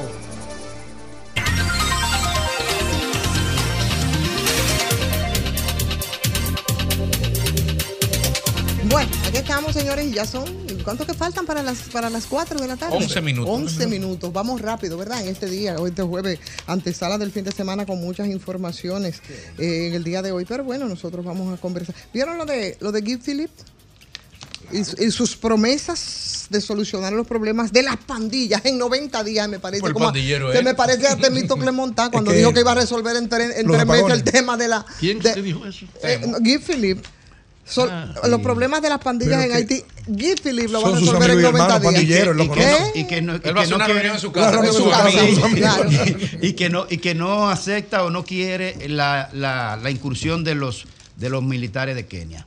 Ah, así mismo. Bueno, que están todavía veremos los militares de, por Kenia. Porque cuando entonces se aprobó esto, no se han querido bajar Porque de la Estados, Unidos le pide eso a Kenia, pero no le ha puesto los cuartos. Exactamente. Ni, ni Estados Unidos ni nadie más de los que iban, de los que se supone que iban a aportar. Sí, pero que la propuesta fue de Estados Porque al final del día yo soy de las que piensa que ese es su propio Frankenstein que ellos han creado. ¿Tú Claro, entiendes? claro. Y- El, el Guifilí no llega a Haití de, de su cuenta, ¿eh? Guifilí Por vino favor. un proceso, Pero, oye, un momento está específico. probándose la incapacidad de la llamada Fuerza Internacional para enfrentarse a superar una dificultad como esa de Haití. No le interesa. A Estados Unidos no le interesa la solución de Haití. Pero claro que no. La solución de Haití somos nosotros, en la mente de los Estados somos, Unidos. nosotros somos, problema. nosotros somos el bypass, el bypass que se le ha puesto a Haití para ir resolviendo los temas de Haití. Y la desgracia es, y, y ahí es donde ahí se me, se me interpreta mal, la desgracia es que nosotros no tenemos para dónde correr.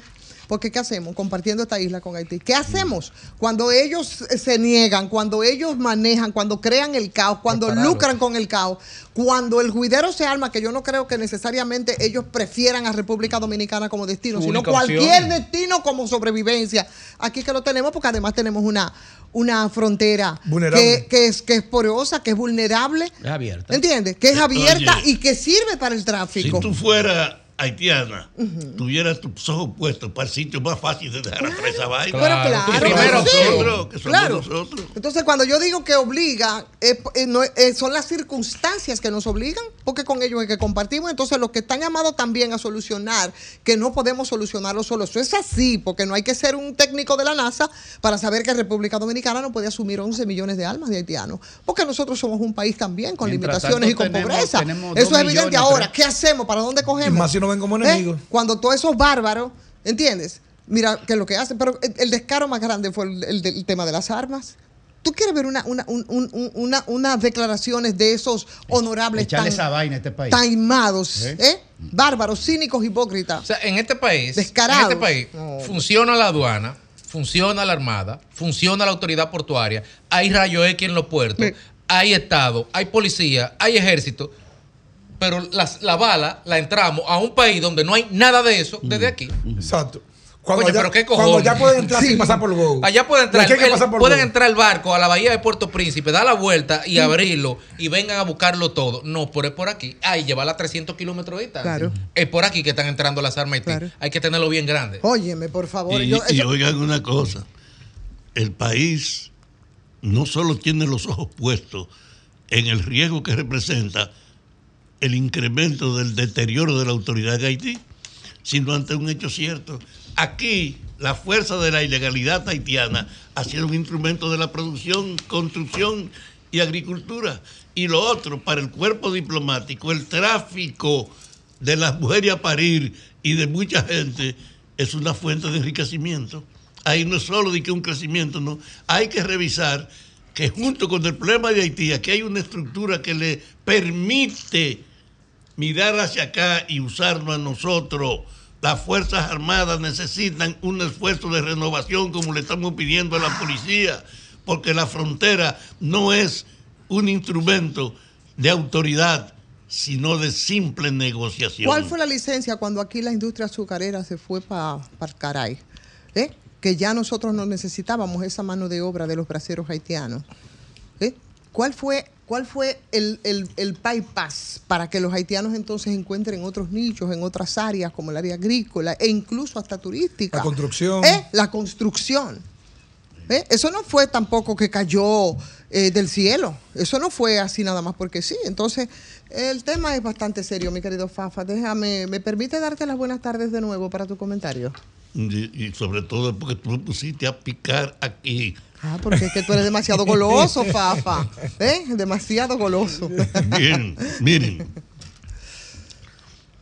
Es un momento donde los problemas desbordan la visión de la comunicación. Es un problema que se ha generalizado. Aquí, por eso, por la generalización, la generalización del desorden, de la queja, de la insatisfacción, es que la idea del cambio ha tenido un espacio en el mundo para reclamarlo. Que aquí en la República Dominicana no había ni hay ninguna alternativa en defender la simple continuidad, sino en ofrecer la generalidad de un cambio. Pero el cambio es una batalla, una batalla donde ese reclamo se enfrente, por ejemplo, a los beneficiarios de la anarquía que vivimos, a la estructura que le saca ventaja a este desorden que vivimos, a los beneficiarios del orden actual, que están en la propiedad, que están en el gobierno, que están en las instituciones militares y policiales. Hay una visión que ha predominado. Mientras más difícil es que la autoridad institucional funcione, más rentable es el negocio en lo que estamos viviendo.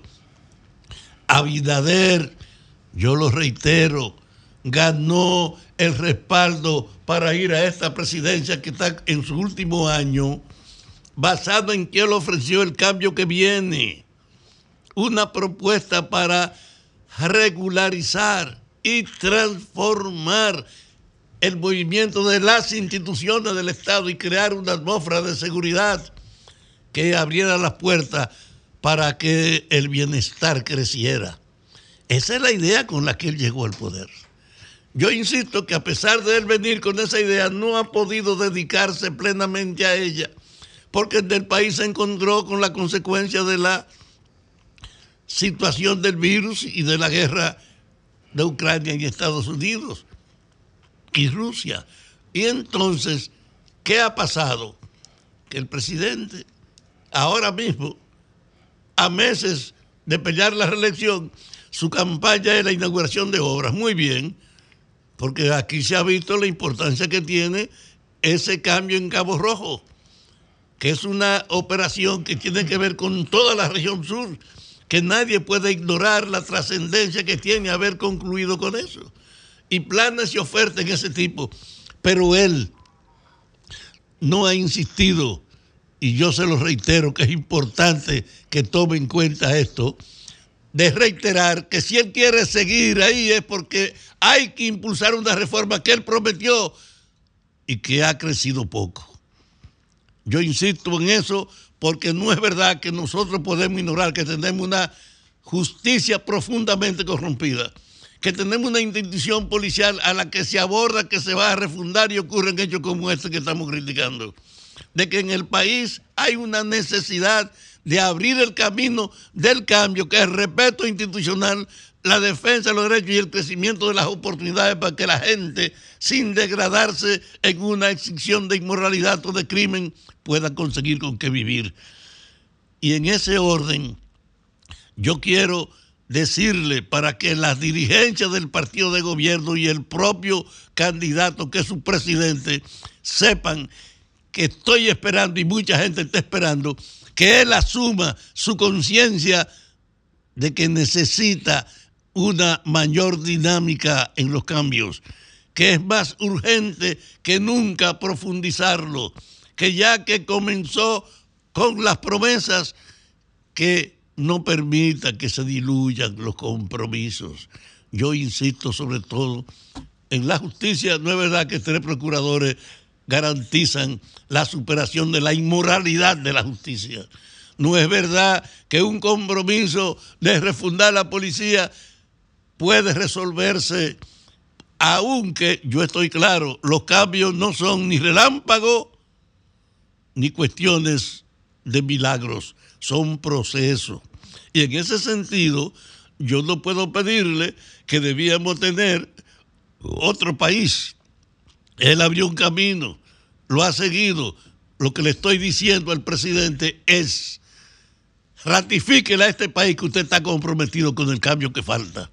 Que usted, ni en nombre de siquiera lograr el respaldo de algunos sectores, puede ser indiferente al hecho de que si este país no camina en la dirección del cambio, no podremos espantarnos del deterioro y la degradación que nos espera a todos.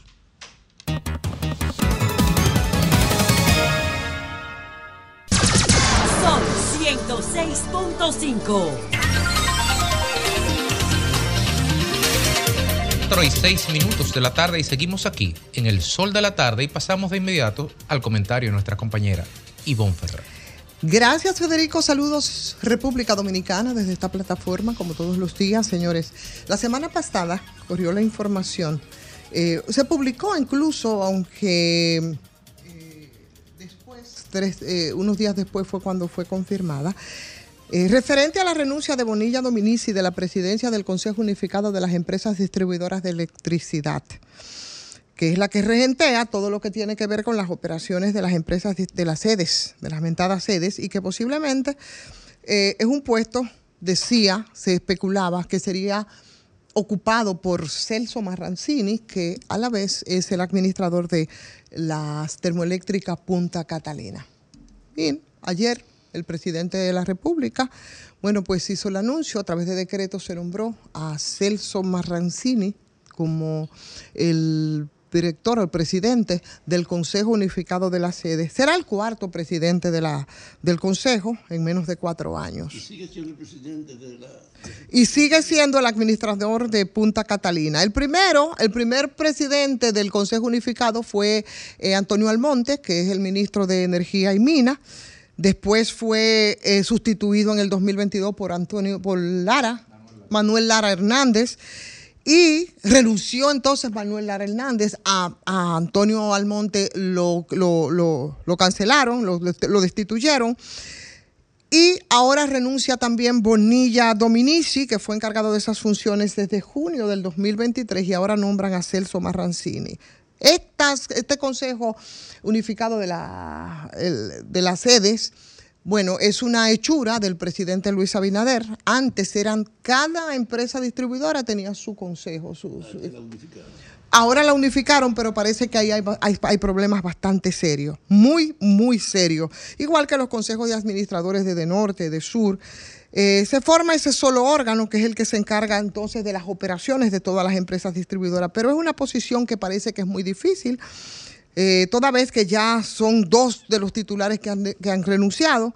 Marrancini, quien actualmente está a cargo de Punta Catalina y sigue frente a Punta Catalina como su vicepresidente, eh, como, su director, pero además Celso Marrancini es el vicepresidente ejecutivo del gabinete eléctrico del gobierno. Además de Punta Catalina, además de presidir el Consejo Unificado de la Sede, también es el- el vicepresidente ejecutivo del gabinete. Entonces, este señor que ciertamente tiene una amplia experiencia y un vínculo con el sector, porque a finales de la década de los 90, ustedes recuerdan, eh, fue el presidente del Consejo de Administración de la antigua Corporación Dominicana eh, de Electricidad. En el 2000 2009 fue eh, nombrado, eh, fue designado vicepresidente de CDE por, por, por Leonel Fernández en ese momento. En esa posición duró tres años y las críticas que, óyeme, llovieron a, a Celso Marrancini. Después, Danilo Medina eh, lo nombra y fue parte de esa comisión de 10 notables que aquí se, se, se nombró, ustedes recuerdan, para la investigación del proceso, del controversial proceso de licitación de la construcción de Punta Catalina, exacto, eh, Y ahí concluyeron que se trató de un procedimiento apegado a los parámetros legales establecidos, que no es verdad, evidentemente, pero eso fue lo que, lo que dijo esa comisión y uno de los críticos, recuerdo en ese momento, de los más críticos de ese proceso de licitación, después terminó como administrador de eh, Punta Catalina. Ahora, con las nuevas funciones a su cargo, se convierte entonces en la persona que tiene mayor poder en el sector eléctrico estatal. Ahí en el sector eléctrico, señores, el todopoderoso ahora se llama Celso Marrantini, que va a tener que enfrentar realmente muchos retos como revertir el tema de las, eh, pérdidas que son crecientes y que muestran eh, eh, y que han mostrado sus mayores niveles de pérdidas en el sector en las últimas décadas. Incluso es una situación que erosiona al nivel en que se encuentra el tema de las pérdidas en, las, en la sede, erosiona las finanzas públicas en el país. Ahora, la pregunta que yo me hago respecto al nombramiento de, de Marrancini en este caso, señores, pero en el Partido Revolucionario Moderno parece que no habían otros técnicos calificados ni capacitados para dirigir el sector eléctrico después del fracaso que se han mostrado los que han estado dirigiendo ese sector, que asumieron el poder y asumieron el control total del, del sector eléctrico del 16 de, de agosto eh, del 2020. Porque ha sido total un fracaso. Yo creo que eso nos debe llenar de mucha vergüenza. O deben llenarse ellos de mucha vergüenza, porque después de todo lo dicho respecto a ese sector que hace mucho tiempo que arrastra un lastre bastante serio, ¿cuáles han sido los logros entonces en tres años? ¿Y cómo podría revertirse el nuevo SAR? del sector eléctrico en este, en este momento, el señor Celso Marrancini, toda vez que no es la primera vez que tiene un control de ese sector y que fue un fracaso total porque el background está ahí respecto a lo que fueron las funciones de, de Marrancini en ese sector. Óyeme, nosotros tenemos ahora, y son los datos, nada más la empresa distribuidora del Este, las pérdidas están colocadas en el 54%. Un 43% de las pérdidas totales de las distribuidoras. Y, por supuesto, en el 2019, que estaban en un 30%, pasaron ahora a un 43%. Y, por supuesto, eso tiene una razón de ser.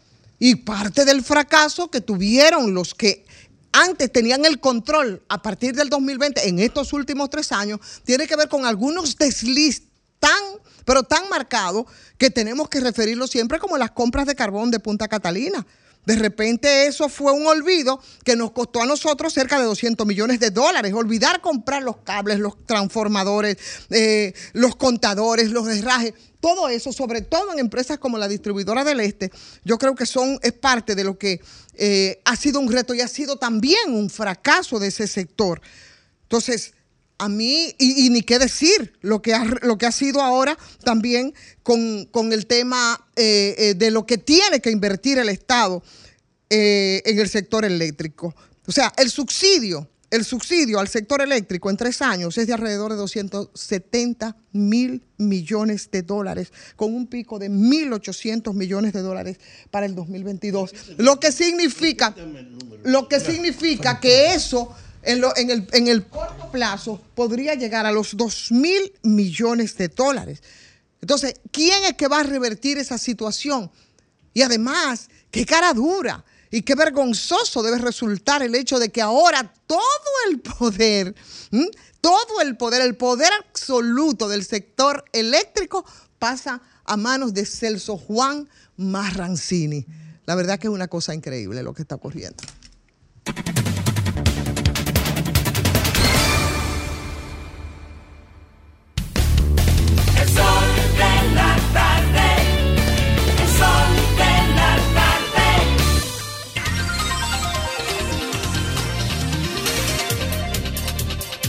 Bueno, aquí estamos, señores, de nuevo. ¿eh? Son las 4 ya con 14 minutos. El caso, parte de las informaciones de hoy también es el caso de Emmanuel Rivera, Rivera Ledesma. Es la persona que está, es, es de, de ese que estamos hablando, Sí, sí, ¿verdad? claro. del, del caso que se, se le ha llamado, ahora se le ha deno- denominado el nido. Sí. El nido. Y por supuesto, Bueno, pero para, para el que no sabe del caso, es un empresario Sí. que ha estafado a un montón de gente para supuestamente invertir en proyectos habitacionales. bueno, es la estafa de la sí, que sí, se ha estado hablando, señores, eh, con, con El de las 144 querellas, Querellas. no denuncia 144 querellas, 3 millones de dólares involucrados, denuncias tras denuncias sin que esta persona fuera aprobada. Y tenemos entonces al, Sí, al te- abogado Félix Porte, que por cierto, él nos había dicho que era asesor del señor Emmanuel y que él le había dicho que devolviera ese dinero, así nada más. O sea, yo no sé si así de puro y simple, sin embargo, las cosas se han complicado y probablemente Sí. el Eh, señor... Está en línea Félix Porte ya, ¿verdad? ¿Lo tenemos? Sí, por aquí lo tenemos ya. Félix. Saludos, ¿nos escucha? Saludos. Buenas Sí, tardes, Félix. Sí, nos gustaría ver, ver o escuchar tu, tu, tu señalamiento referente a este tema del señor Emanuel Ledesma, quien ha sido Rivera, apre- Rivera. eh, Emanuel Rivera Ledesma, quien ha sido apresado y que tú en algún momento dado, no sé si aún continúa, serviste como asesor legal de, de él para que nos cuente.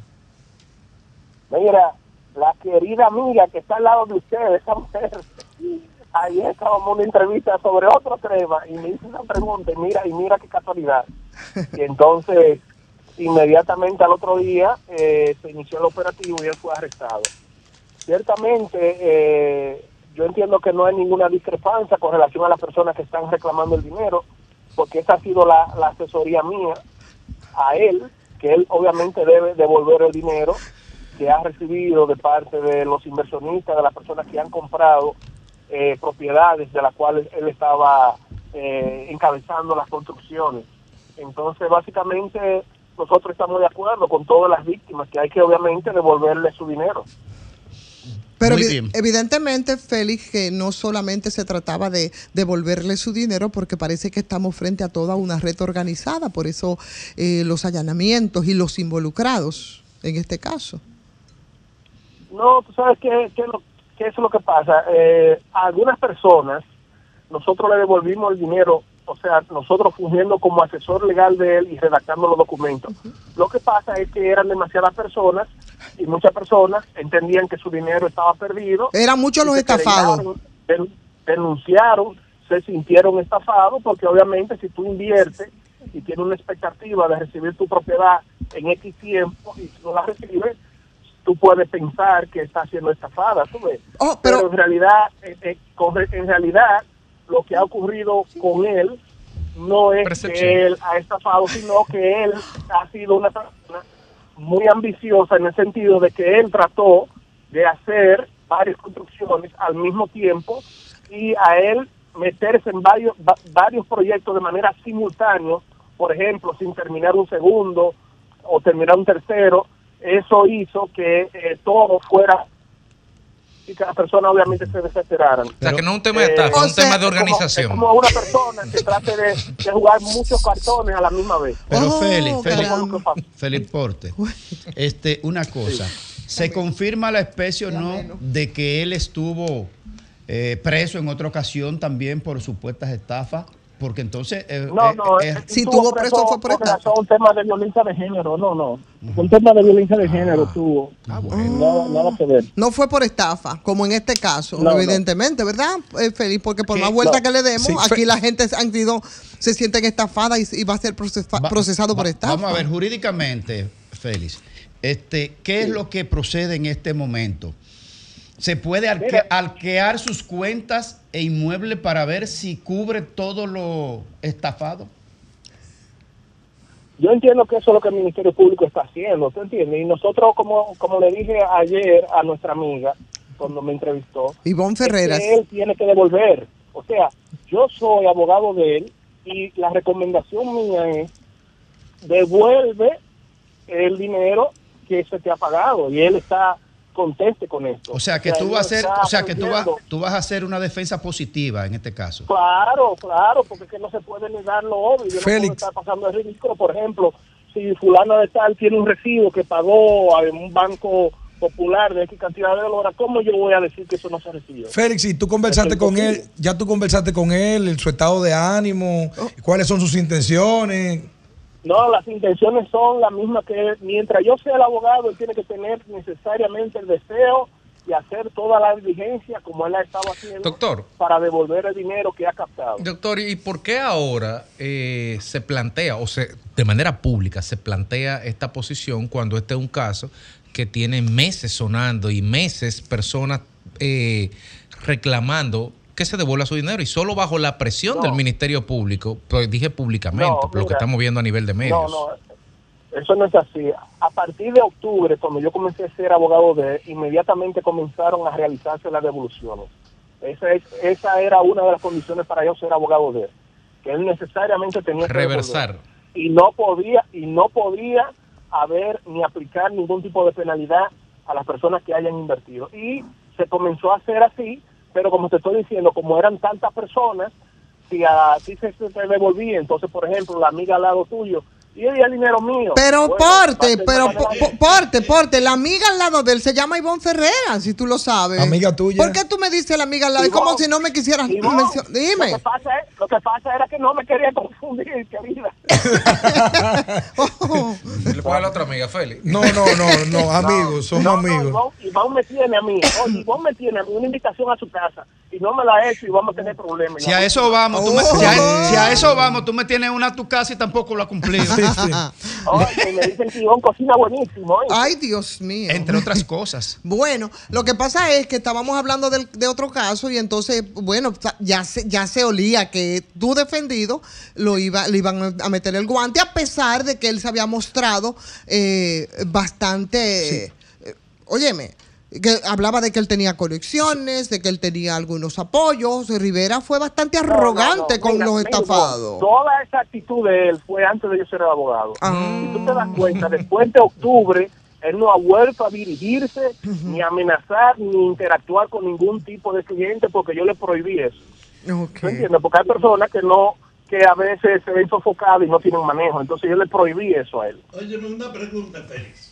¿Y realmente tu defendido tiene los recursos para creer que él puede en corto tiempo devolver ese dinero? Yo entiendo que si la, el Ministerio Público le da la oportunidad, yo entiendo que él podría eh, tener los recursos, pero tú sabes que a una persona presa nadie le presta. Una persona presa no puede ir a buscar una hipoteca. ¿Tú entiendes? Entonces, ese es un tema ahora. Jurídicamente hablando, entonces, ¿qué es lo que procede? Porque él tiene que pagar, devolver ese dinero, pero eso no lo exime de, de la cárcel por el hecho mismo de No le que se tipifica de Es que, estafa. es que el tema, mira, el tema se le ha dado un giro penal, pero podría darse el giro que es de incumplimiento contractual. O sea, él te vendió, no te ha cumplido, no te ha entregado en la fecha pactada, y ese es el giro. Eso entre, entre, entre, entre- él y cada una de las partes. Claro, claro. ¿Y cuántas Porque querellas al final? que tenemos entendido que son más de 140. ¿Es correcta esa 144. información? No, eso son, mira, eso, eso, todo eso es falso. Cien- No hay 140 querellas. ¿Cuántas son entonces? La última vez que yo vi, eh, habían como 16. la No son, no son pocas, Félix, como quiera. Bueno, pero son 16 Bueno, acciones que se tema- pueden tema negociar es- interpartes. No, y el tema es ese, el tema es que él está en la disposición y yo como abogado de él he presionado para que eso suceda. Y, Y lo- obviamente eso es lo que tiene que suceder. Y los otros que fueron apresados, Félix, como miembros de una eh, integrantes de esa supuesta red que encabezaba Emmanuel. Mira, ahí déjame decirte, yo creo que ahí tal vez se le ha ido un poquito la mano al Ministerio Público. Por, por ejemplo, ahí tiene una niña que tiene como 18 años, ¿verdad? Que estudia en la madre y maestra y ella fue arrestada. Y ya no tiene vela en ese entierro. ¿Y los no vendedores? ningún apartamento, ninguno de los de los compradores le depositó a ella en su cuenta. Entonces, O sea, ¿en nombre de ¿por qué la, en nombre de qué la detuvieron? Parte de la investigación. ¿Bajo qué acusación la detuvieron entonces? A esa muchacha. va a ser parte de la asociación de malhechores a ella como hija de él, ¿tú entiendes? Entonces esos son temas que en la audiencia yo lo voy a tratar porque hay que tratar de diferenciar lo real con, tú sabes, con lo bulto. Entonces, imagínate, una niña de 18 años que apenas está cursando su segundo semestre en la Pucamaima, arrestada por esto. Bueno, pues ahí está. Muchísimas gracias, Félix Porte, por aceptar conversar con nosotros. Ivonne, querida, ¡Eh! Muy bien, bye, un abrazo. Ale-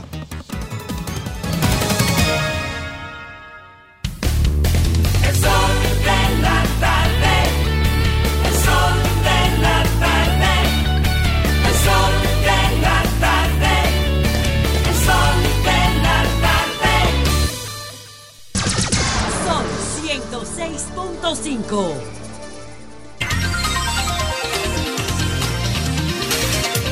Bueno, aquí estamos, señores, de regreso a las 4 con 25 minutos. Graimer Méndez, el turno es suyo. Gracias, gracias, Ivonne, y gracias a toda la audiencia de este formidable programa, Sol de la Tarde. Miren, con el tema este de la Policía Nacional, parece, eh, se parece al mito de Sísifo, ¿verdad? Que esa piedra que sube a la colina de la montaña y la suelta, cuando baja tiene que volverla a subir, volverla a soltar, y ese eterno retorno, por decirlo en boca de Nietzsche. Miren,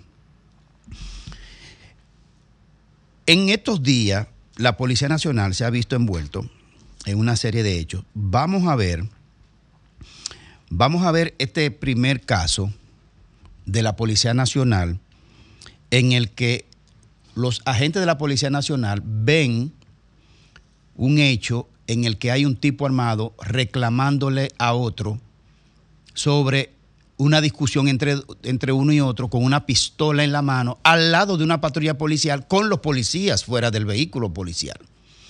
O sea, no es de que, que eso está pasando y ellos no se están dando cuenta porque están en el otro lado de la calle, no, no. Con la pistola encima de los agentes policiales entre dos tipos que estaban discutiendo, uno con un arma y el otro desarmado. ¿Cómo se da posible? Vamos a ver, Henry.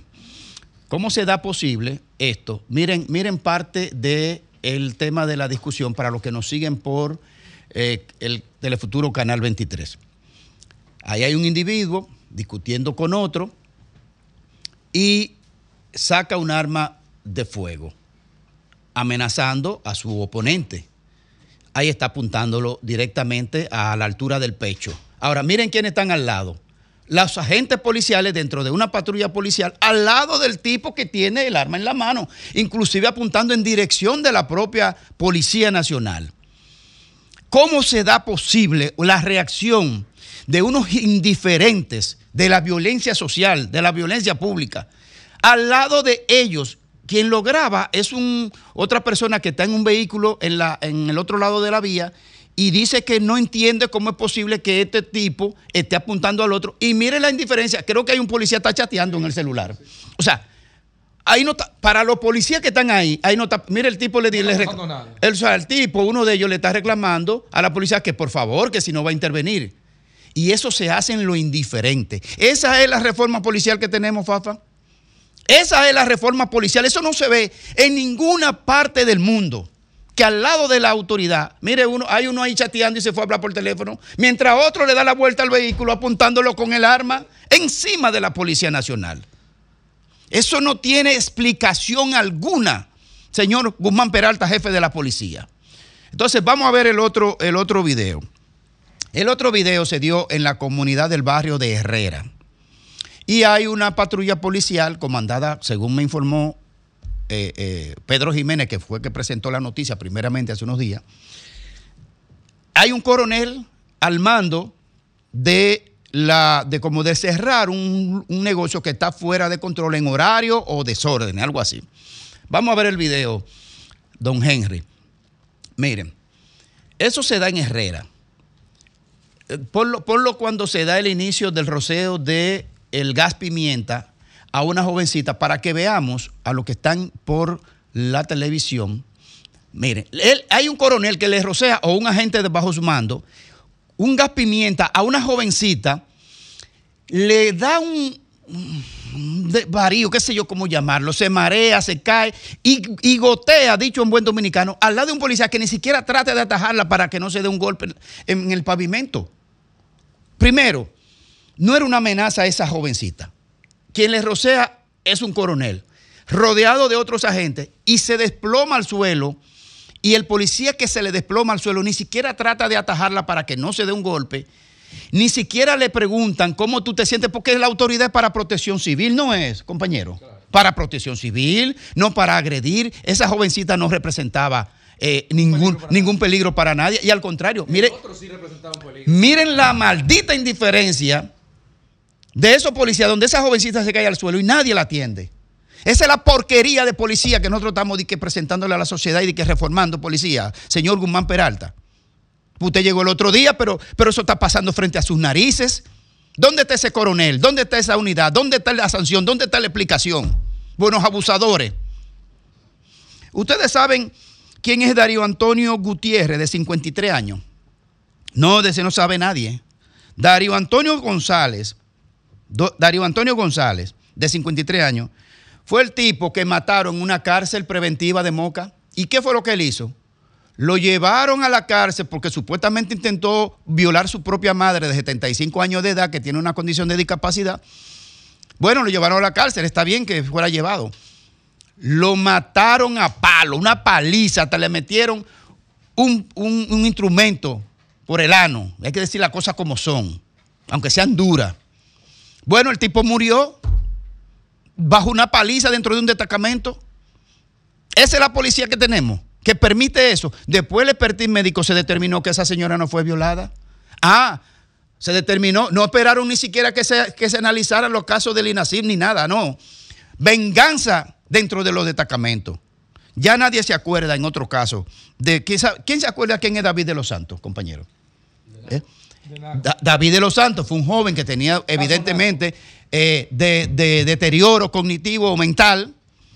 Fue apresado en una plaza en Agora Mall, lo llevaron al destacamento y ahí adentro lo dejaron que lo mataran una camisa de palo que le dieron, esposado con las manos detrás de la espalda y la policía presente y dejó que los otros presos lo mataran a una golpiza que se murió. Esa es la policía que tenemos. Esa es la policía que tenemos. Y, y no le voy a mencionar el caso de Roche RD, que salió con una noticia hoy, que la policía le entró a tiro porque él no se quiso parar una orden de paro. ¿Y qué dice él? Es que me tienen harto con la pedidera, cada vez que me paro, que me paran, tengo que darle cuarto. Esa y otras. ¿Por qué, la, por, por qué la gente no respeta la supuesta autoridad, entre comillas? Precisamente porque la autoridad se desvanece cada vez que interviene en un caso civil regularmente. Y finalmente, el video de la ejecución, donde se apresó los agentes de la DNCD por una unidad del DICRIN, ahora el 31. Esta es la hora, esta es la hora que no se ha pronunciado el jefe de la policía. Esta es la hora que no se ha pronunciado el Ministerio Público. Esta es la hora que no se ha pronunciado la dirección de la DNCD. Un acto de, bar- de- de- bueno, de barbarie porque usted los esposa y lo ejecuta a tiro en una cabaña de la, de- del kilómetro 12 de la carretera de, la carretera Sánchez. Entonces, esa es la policía que le estamos mostrando a la población. ¿Eh? Esa es la reforma. Esas son las lacras que con uniforme y pistola y placa abusan y son indiferentes del daño a, a terceros. ¿Mm? Eso es lo que esperamos de esta jefatura de la policía, Alejandro.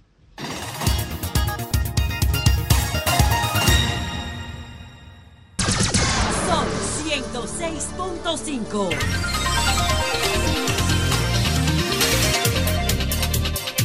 Bien, señores, aquí estamos. Y son las 4 ya con 37 minutos en este sol de la tarde, sol del país. ¿Cuántos son los nombres que van ya en, en el caso este 200 que han salido No, a a mí no me, relucir? no me hagas esa pregunta, se la Feli. Yo no sé de eso. No, no, yo tampoco sé de eso. Feli, ¿cuántos nombres van? Ya salieron 200 nombres. ¿eh? Einstein. ¿Y cuántas? Clinton, Claro. Oprah. Ah, Alejo. hasta Michael Jackson. Sí, parece un reincidente. Bueno, Sí, increíble. Ese es el caso norteamericano que va a destapar una saga de novelesca. ¿Va a destapar? De.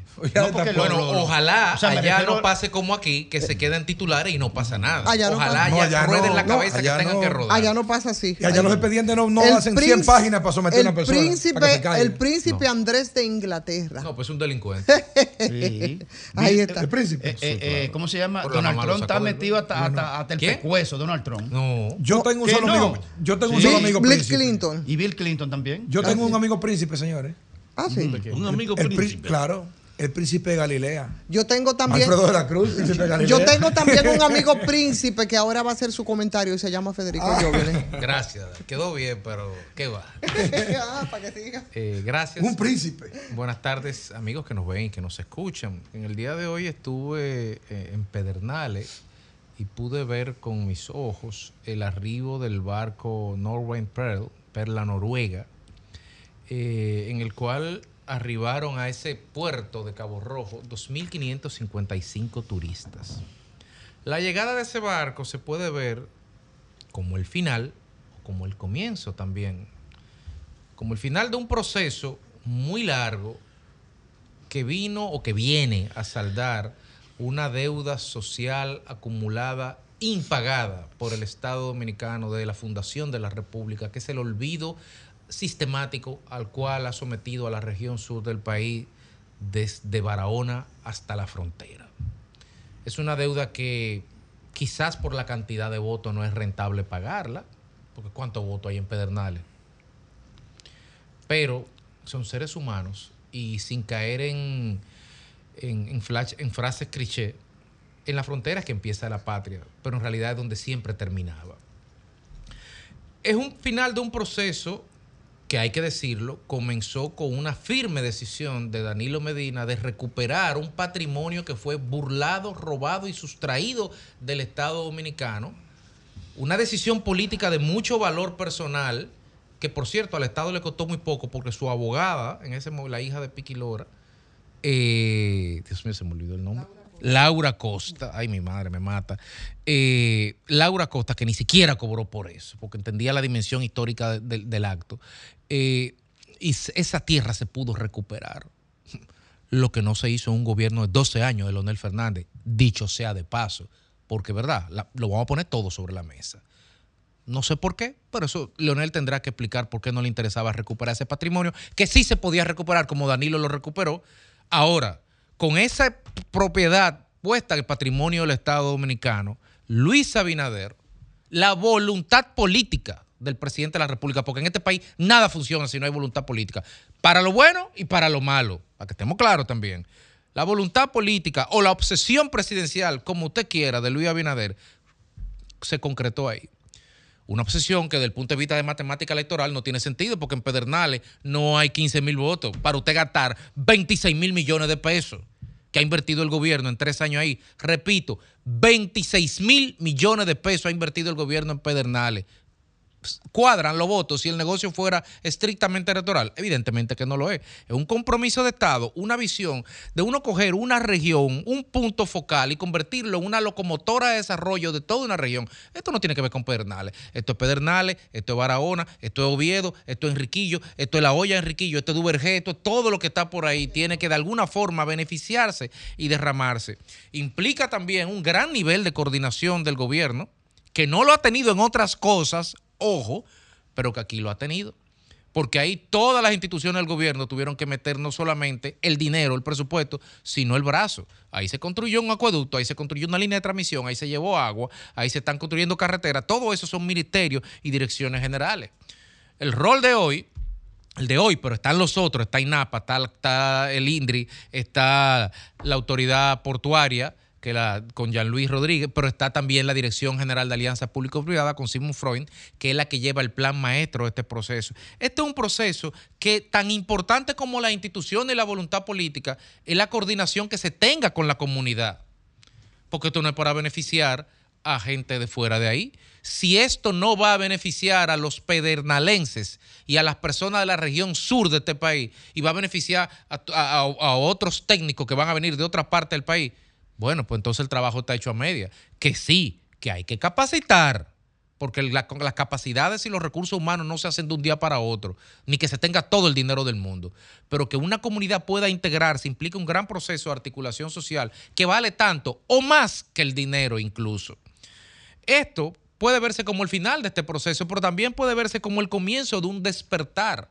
Que hoy llegue un barco de 2.555 turistas, pero que semanal llegue uno y que se esté hablando de hacer los esfuerzos, y ya vemos que cuando se deciden hacerlo lo logran, para que en el 2026 llegue un millón de turistas. Yo no sé dónde van a meter un millón de turistas en Pedernales. Yo no sé si hay capacidad instalada para satisfacer la necesidad de la demanda que tengan un millón de turistas. Pero ojalá como país tener ese tipo de problemas, porque habrán problemas, claro que sí. Habrán fase de coordinación, habrán ajustes que se van a hacer, habrá limitaciones de las capacidades de oferta y de demanda que se puedan tener ese pueblo. Pero hay que, insisto, hay que trabajar con el tema de los recursos humanos hay que capacitar estos recursos humanos. El Infotep ha hecho un buen trabajo ahí. Y sobre todo, esto tiene que ser un modelo de turismo que sea sostenible. Esto no puede dejar lastres sociales y ambientales. Esto no puede dejar basura. Esto no puede dejar contaminación de aguas, eh, de agua subterránea. Porque si este modelo no es sostenible y no genera un efecto de derrame económico, traduzco, en boroneo, en que la micro mueva la macro en toda esa región, en la mitad del trabajo es solo la que se está haciendo. Y esos son los grandes desafíos que hay por delante. Aún así, con esos desafíos, yo creo que tenemos que felicitar a todas las instituciones, a todas las personas que hicieron posible eso, a la comunidad de Pedernales, y cómo no, cómo no, hay que felicitar al presidente Luis Abinader, porque sin su voluntad política o su obsesión o su decidido apoyo a esto, esto hubiera sido, como en otras ocasiones lo fue, una simple declaración de palabra, un discurso bonito y ahí se hubiera quedado. Felicidades al pueblo de Pedernales porque yo creo que el desarrollo hoy llegó.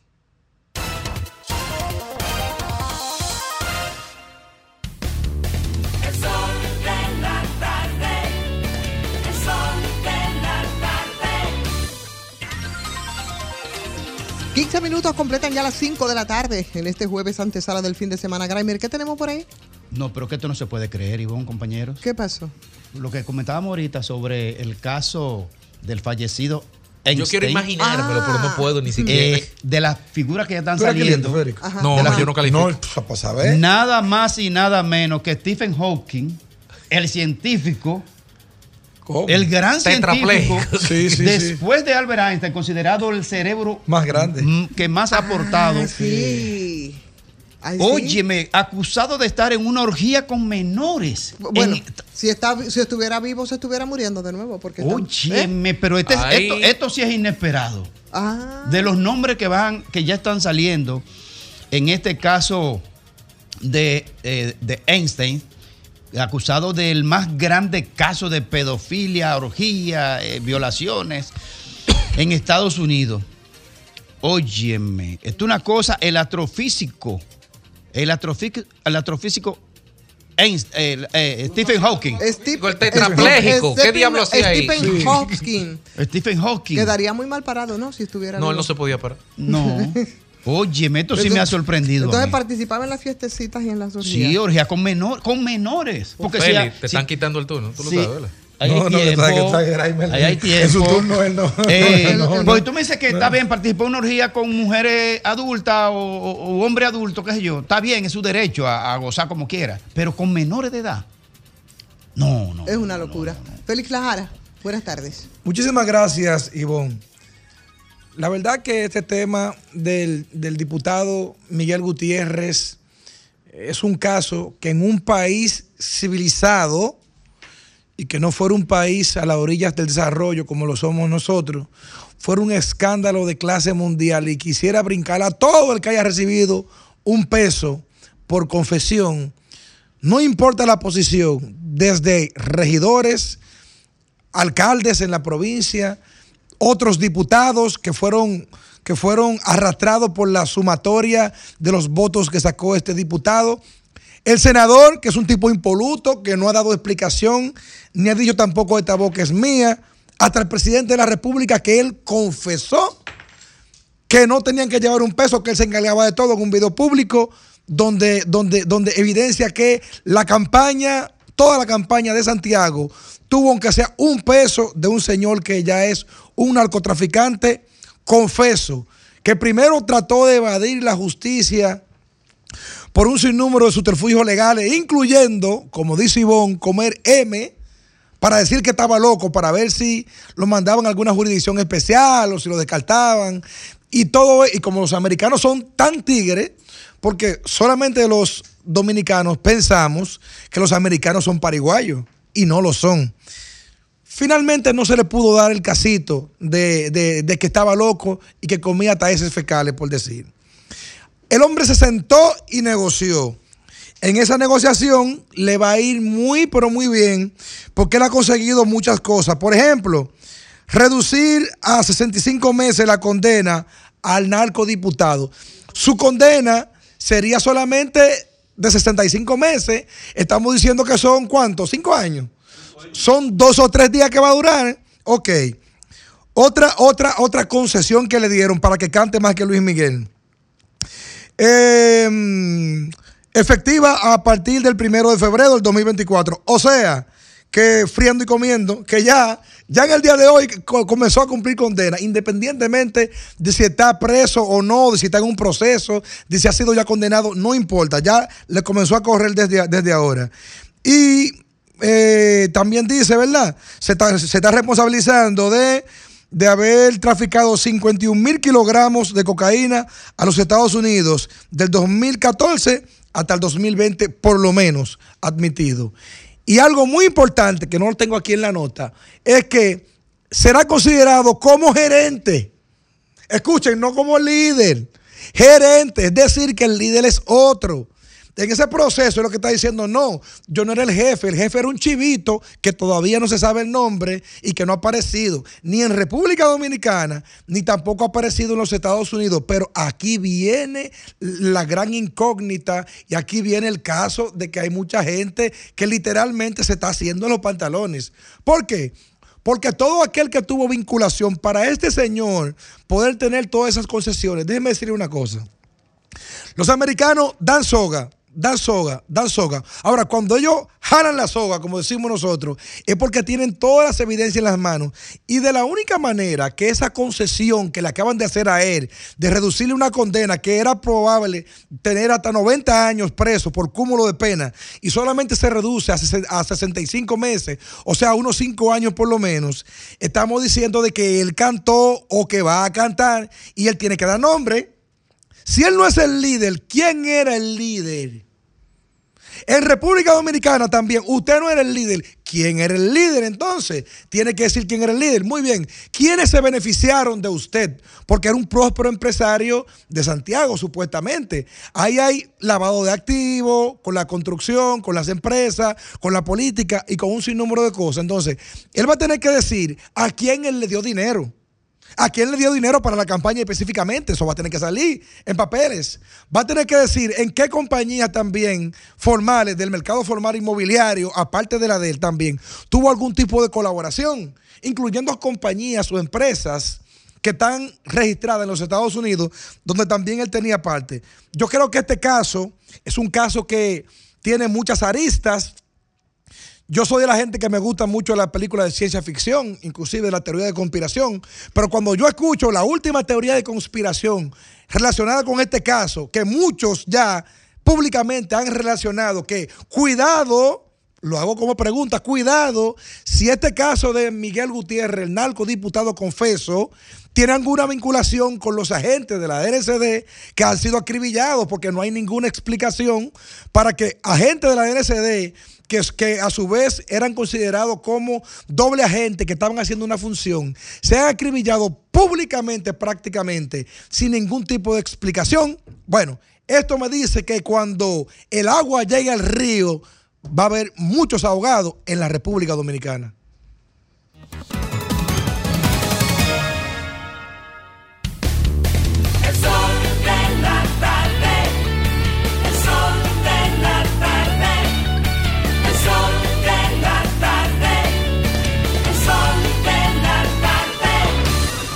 Comunícate 809-540-1065.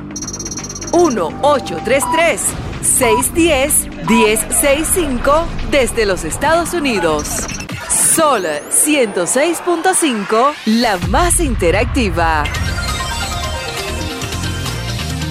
30, 54 minutos con unas par de llamadas para el cierre del día de hoy. Buenas tardes por aquí. Sí, adelante. Sí, buenas tardes, sol de la tarde. Le escuchamos. Con el tema del narcotráfico y los congresistas, es bueno que eso se aclare. Porque aquí no es desde ahora que los políticos están defendiendo o aislados o, o, o- o aila- a- alia- a- aliados, a los narcotraficantes. Yo por eso felicito al presidente del gobierno, Luis Abinader, que le ha dado duro al narcotráfico. Es un presidente transparente y quiere que todo sea claro en la República Dominicana. Y no desde ahora. Recuerda, recuerda que Gutiérrez es un diputado del PRM. ¿eh? Uy, gracias por su llamada, Graimer, por la recordación. Buenas tardes por aquí. Buenas tardes. Adelante, rapidito, por favor. Eh, Dominic, una pregunta. ¿Es verdad diga, que el dólar se desplomó? No tengo esa información. No, no, no creo, no. Está en, Ah, una, pues eso- está en una pendiente hacia la alza, que es diferente. Hacia la alza. Eso es lo que yo miré que estaba a 58. O- O sea, oye, pero eso, eh, eh, eh, esos PRMistas son lambones, ofrécome, Dios mío, pero no se pueden controlar. Bueno, pues parece que no, pero gracias por su llamada. Buenas tardes por aquí, adelante. Sí. al señor que estaba hablando de Gutiérrez, Ajá. que se acuerde todo Lajara se llama él. Fue de 2014 a 2020, Luis no era presidente. Y entonces ten cuidado, que tú también puedes estar embajado también No, ahí. es que tú yo no tengo problema, tiene que caer. Tiene que Tú eres del gobierno, ¿eh? Sí, Que pero eso está bien. tú. Eso está bien, que todo el que tenga que ver del pasado y del presente caiga, eso no Ahí importa. está. Todo el que tenga que ver, que caiga. No, importa. importa el Como pas- dijo la monja.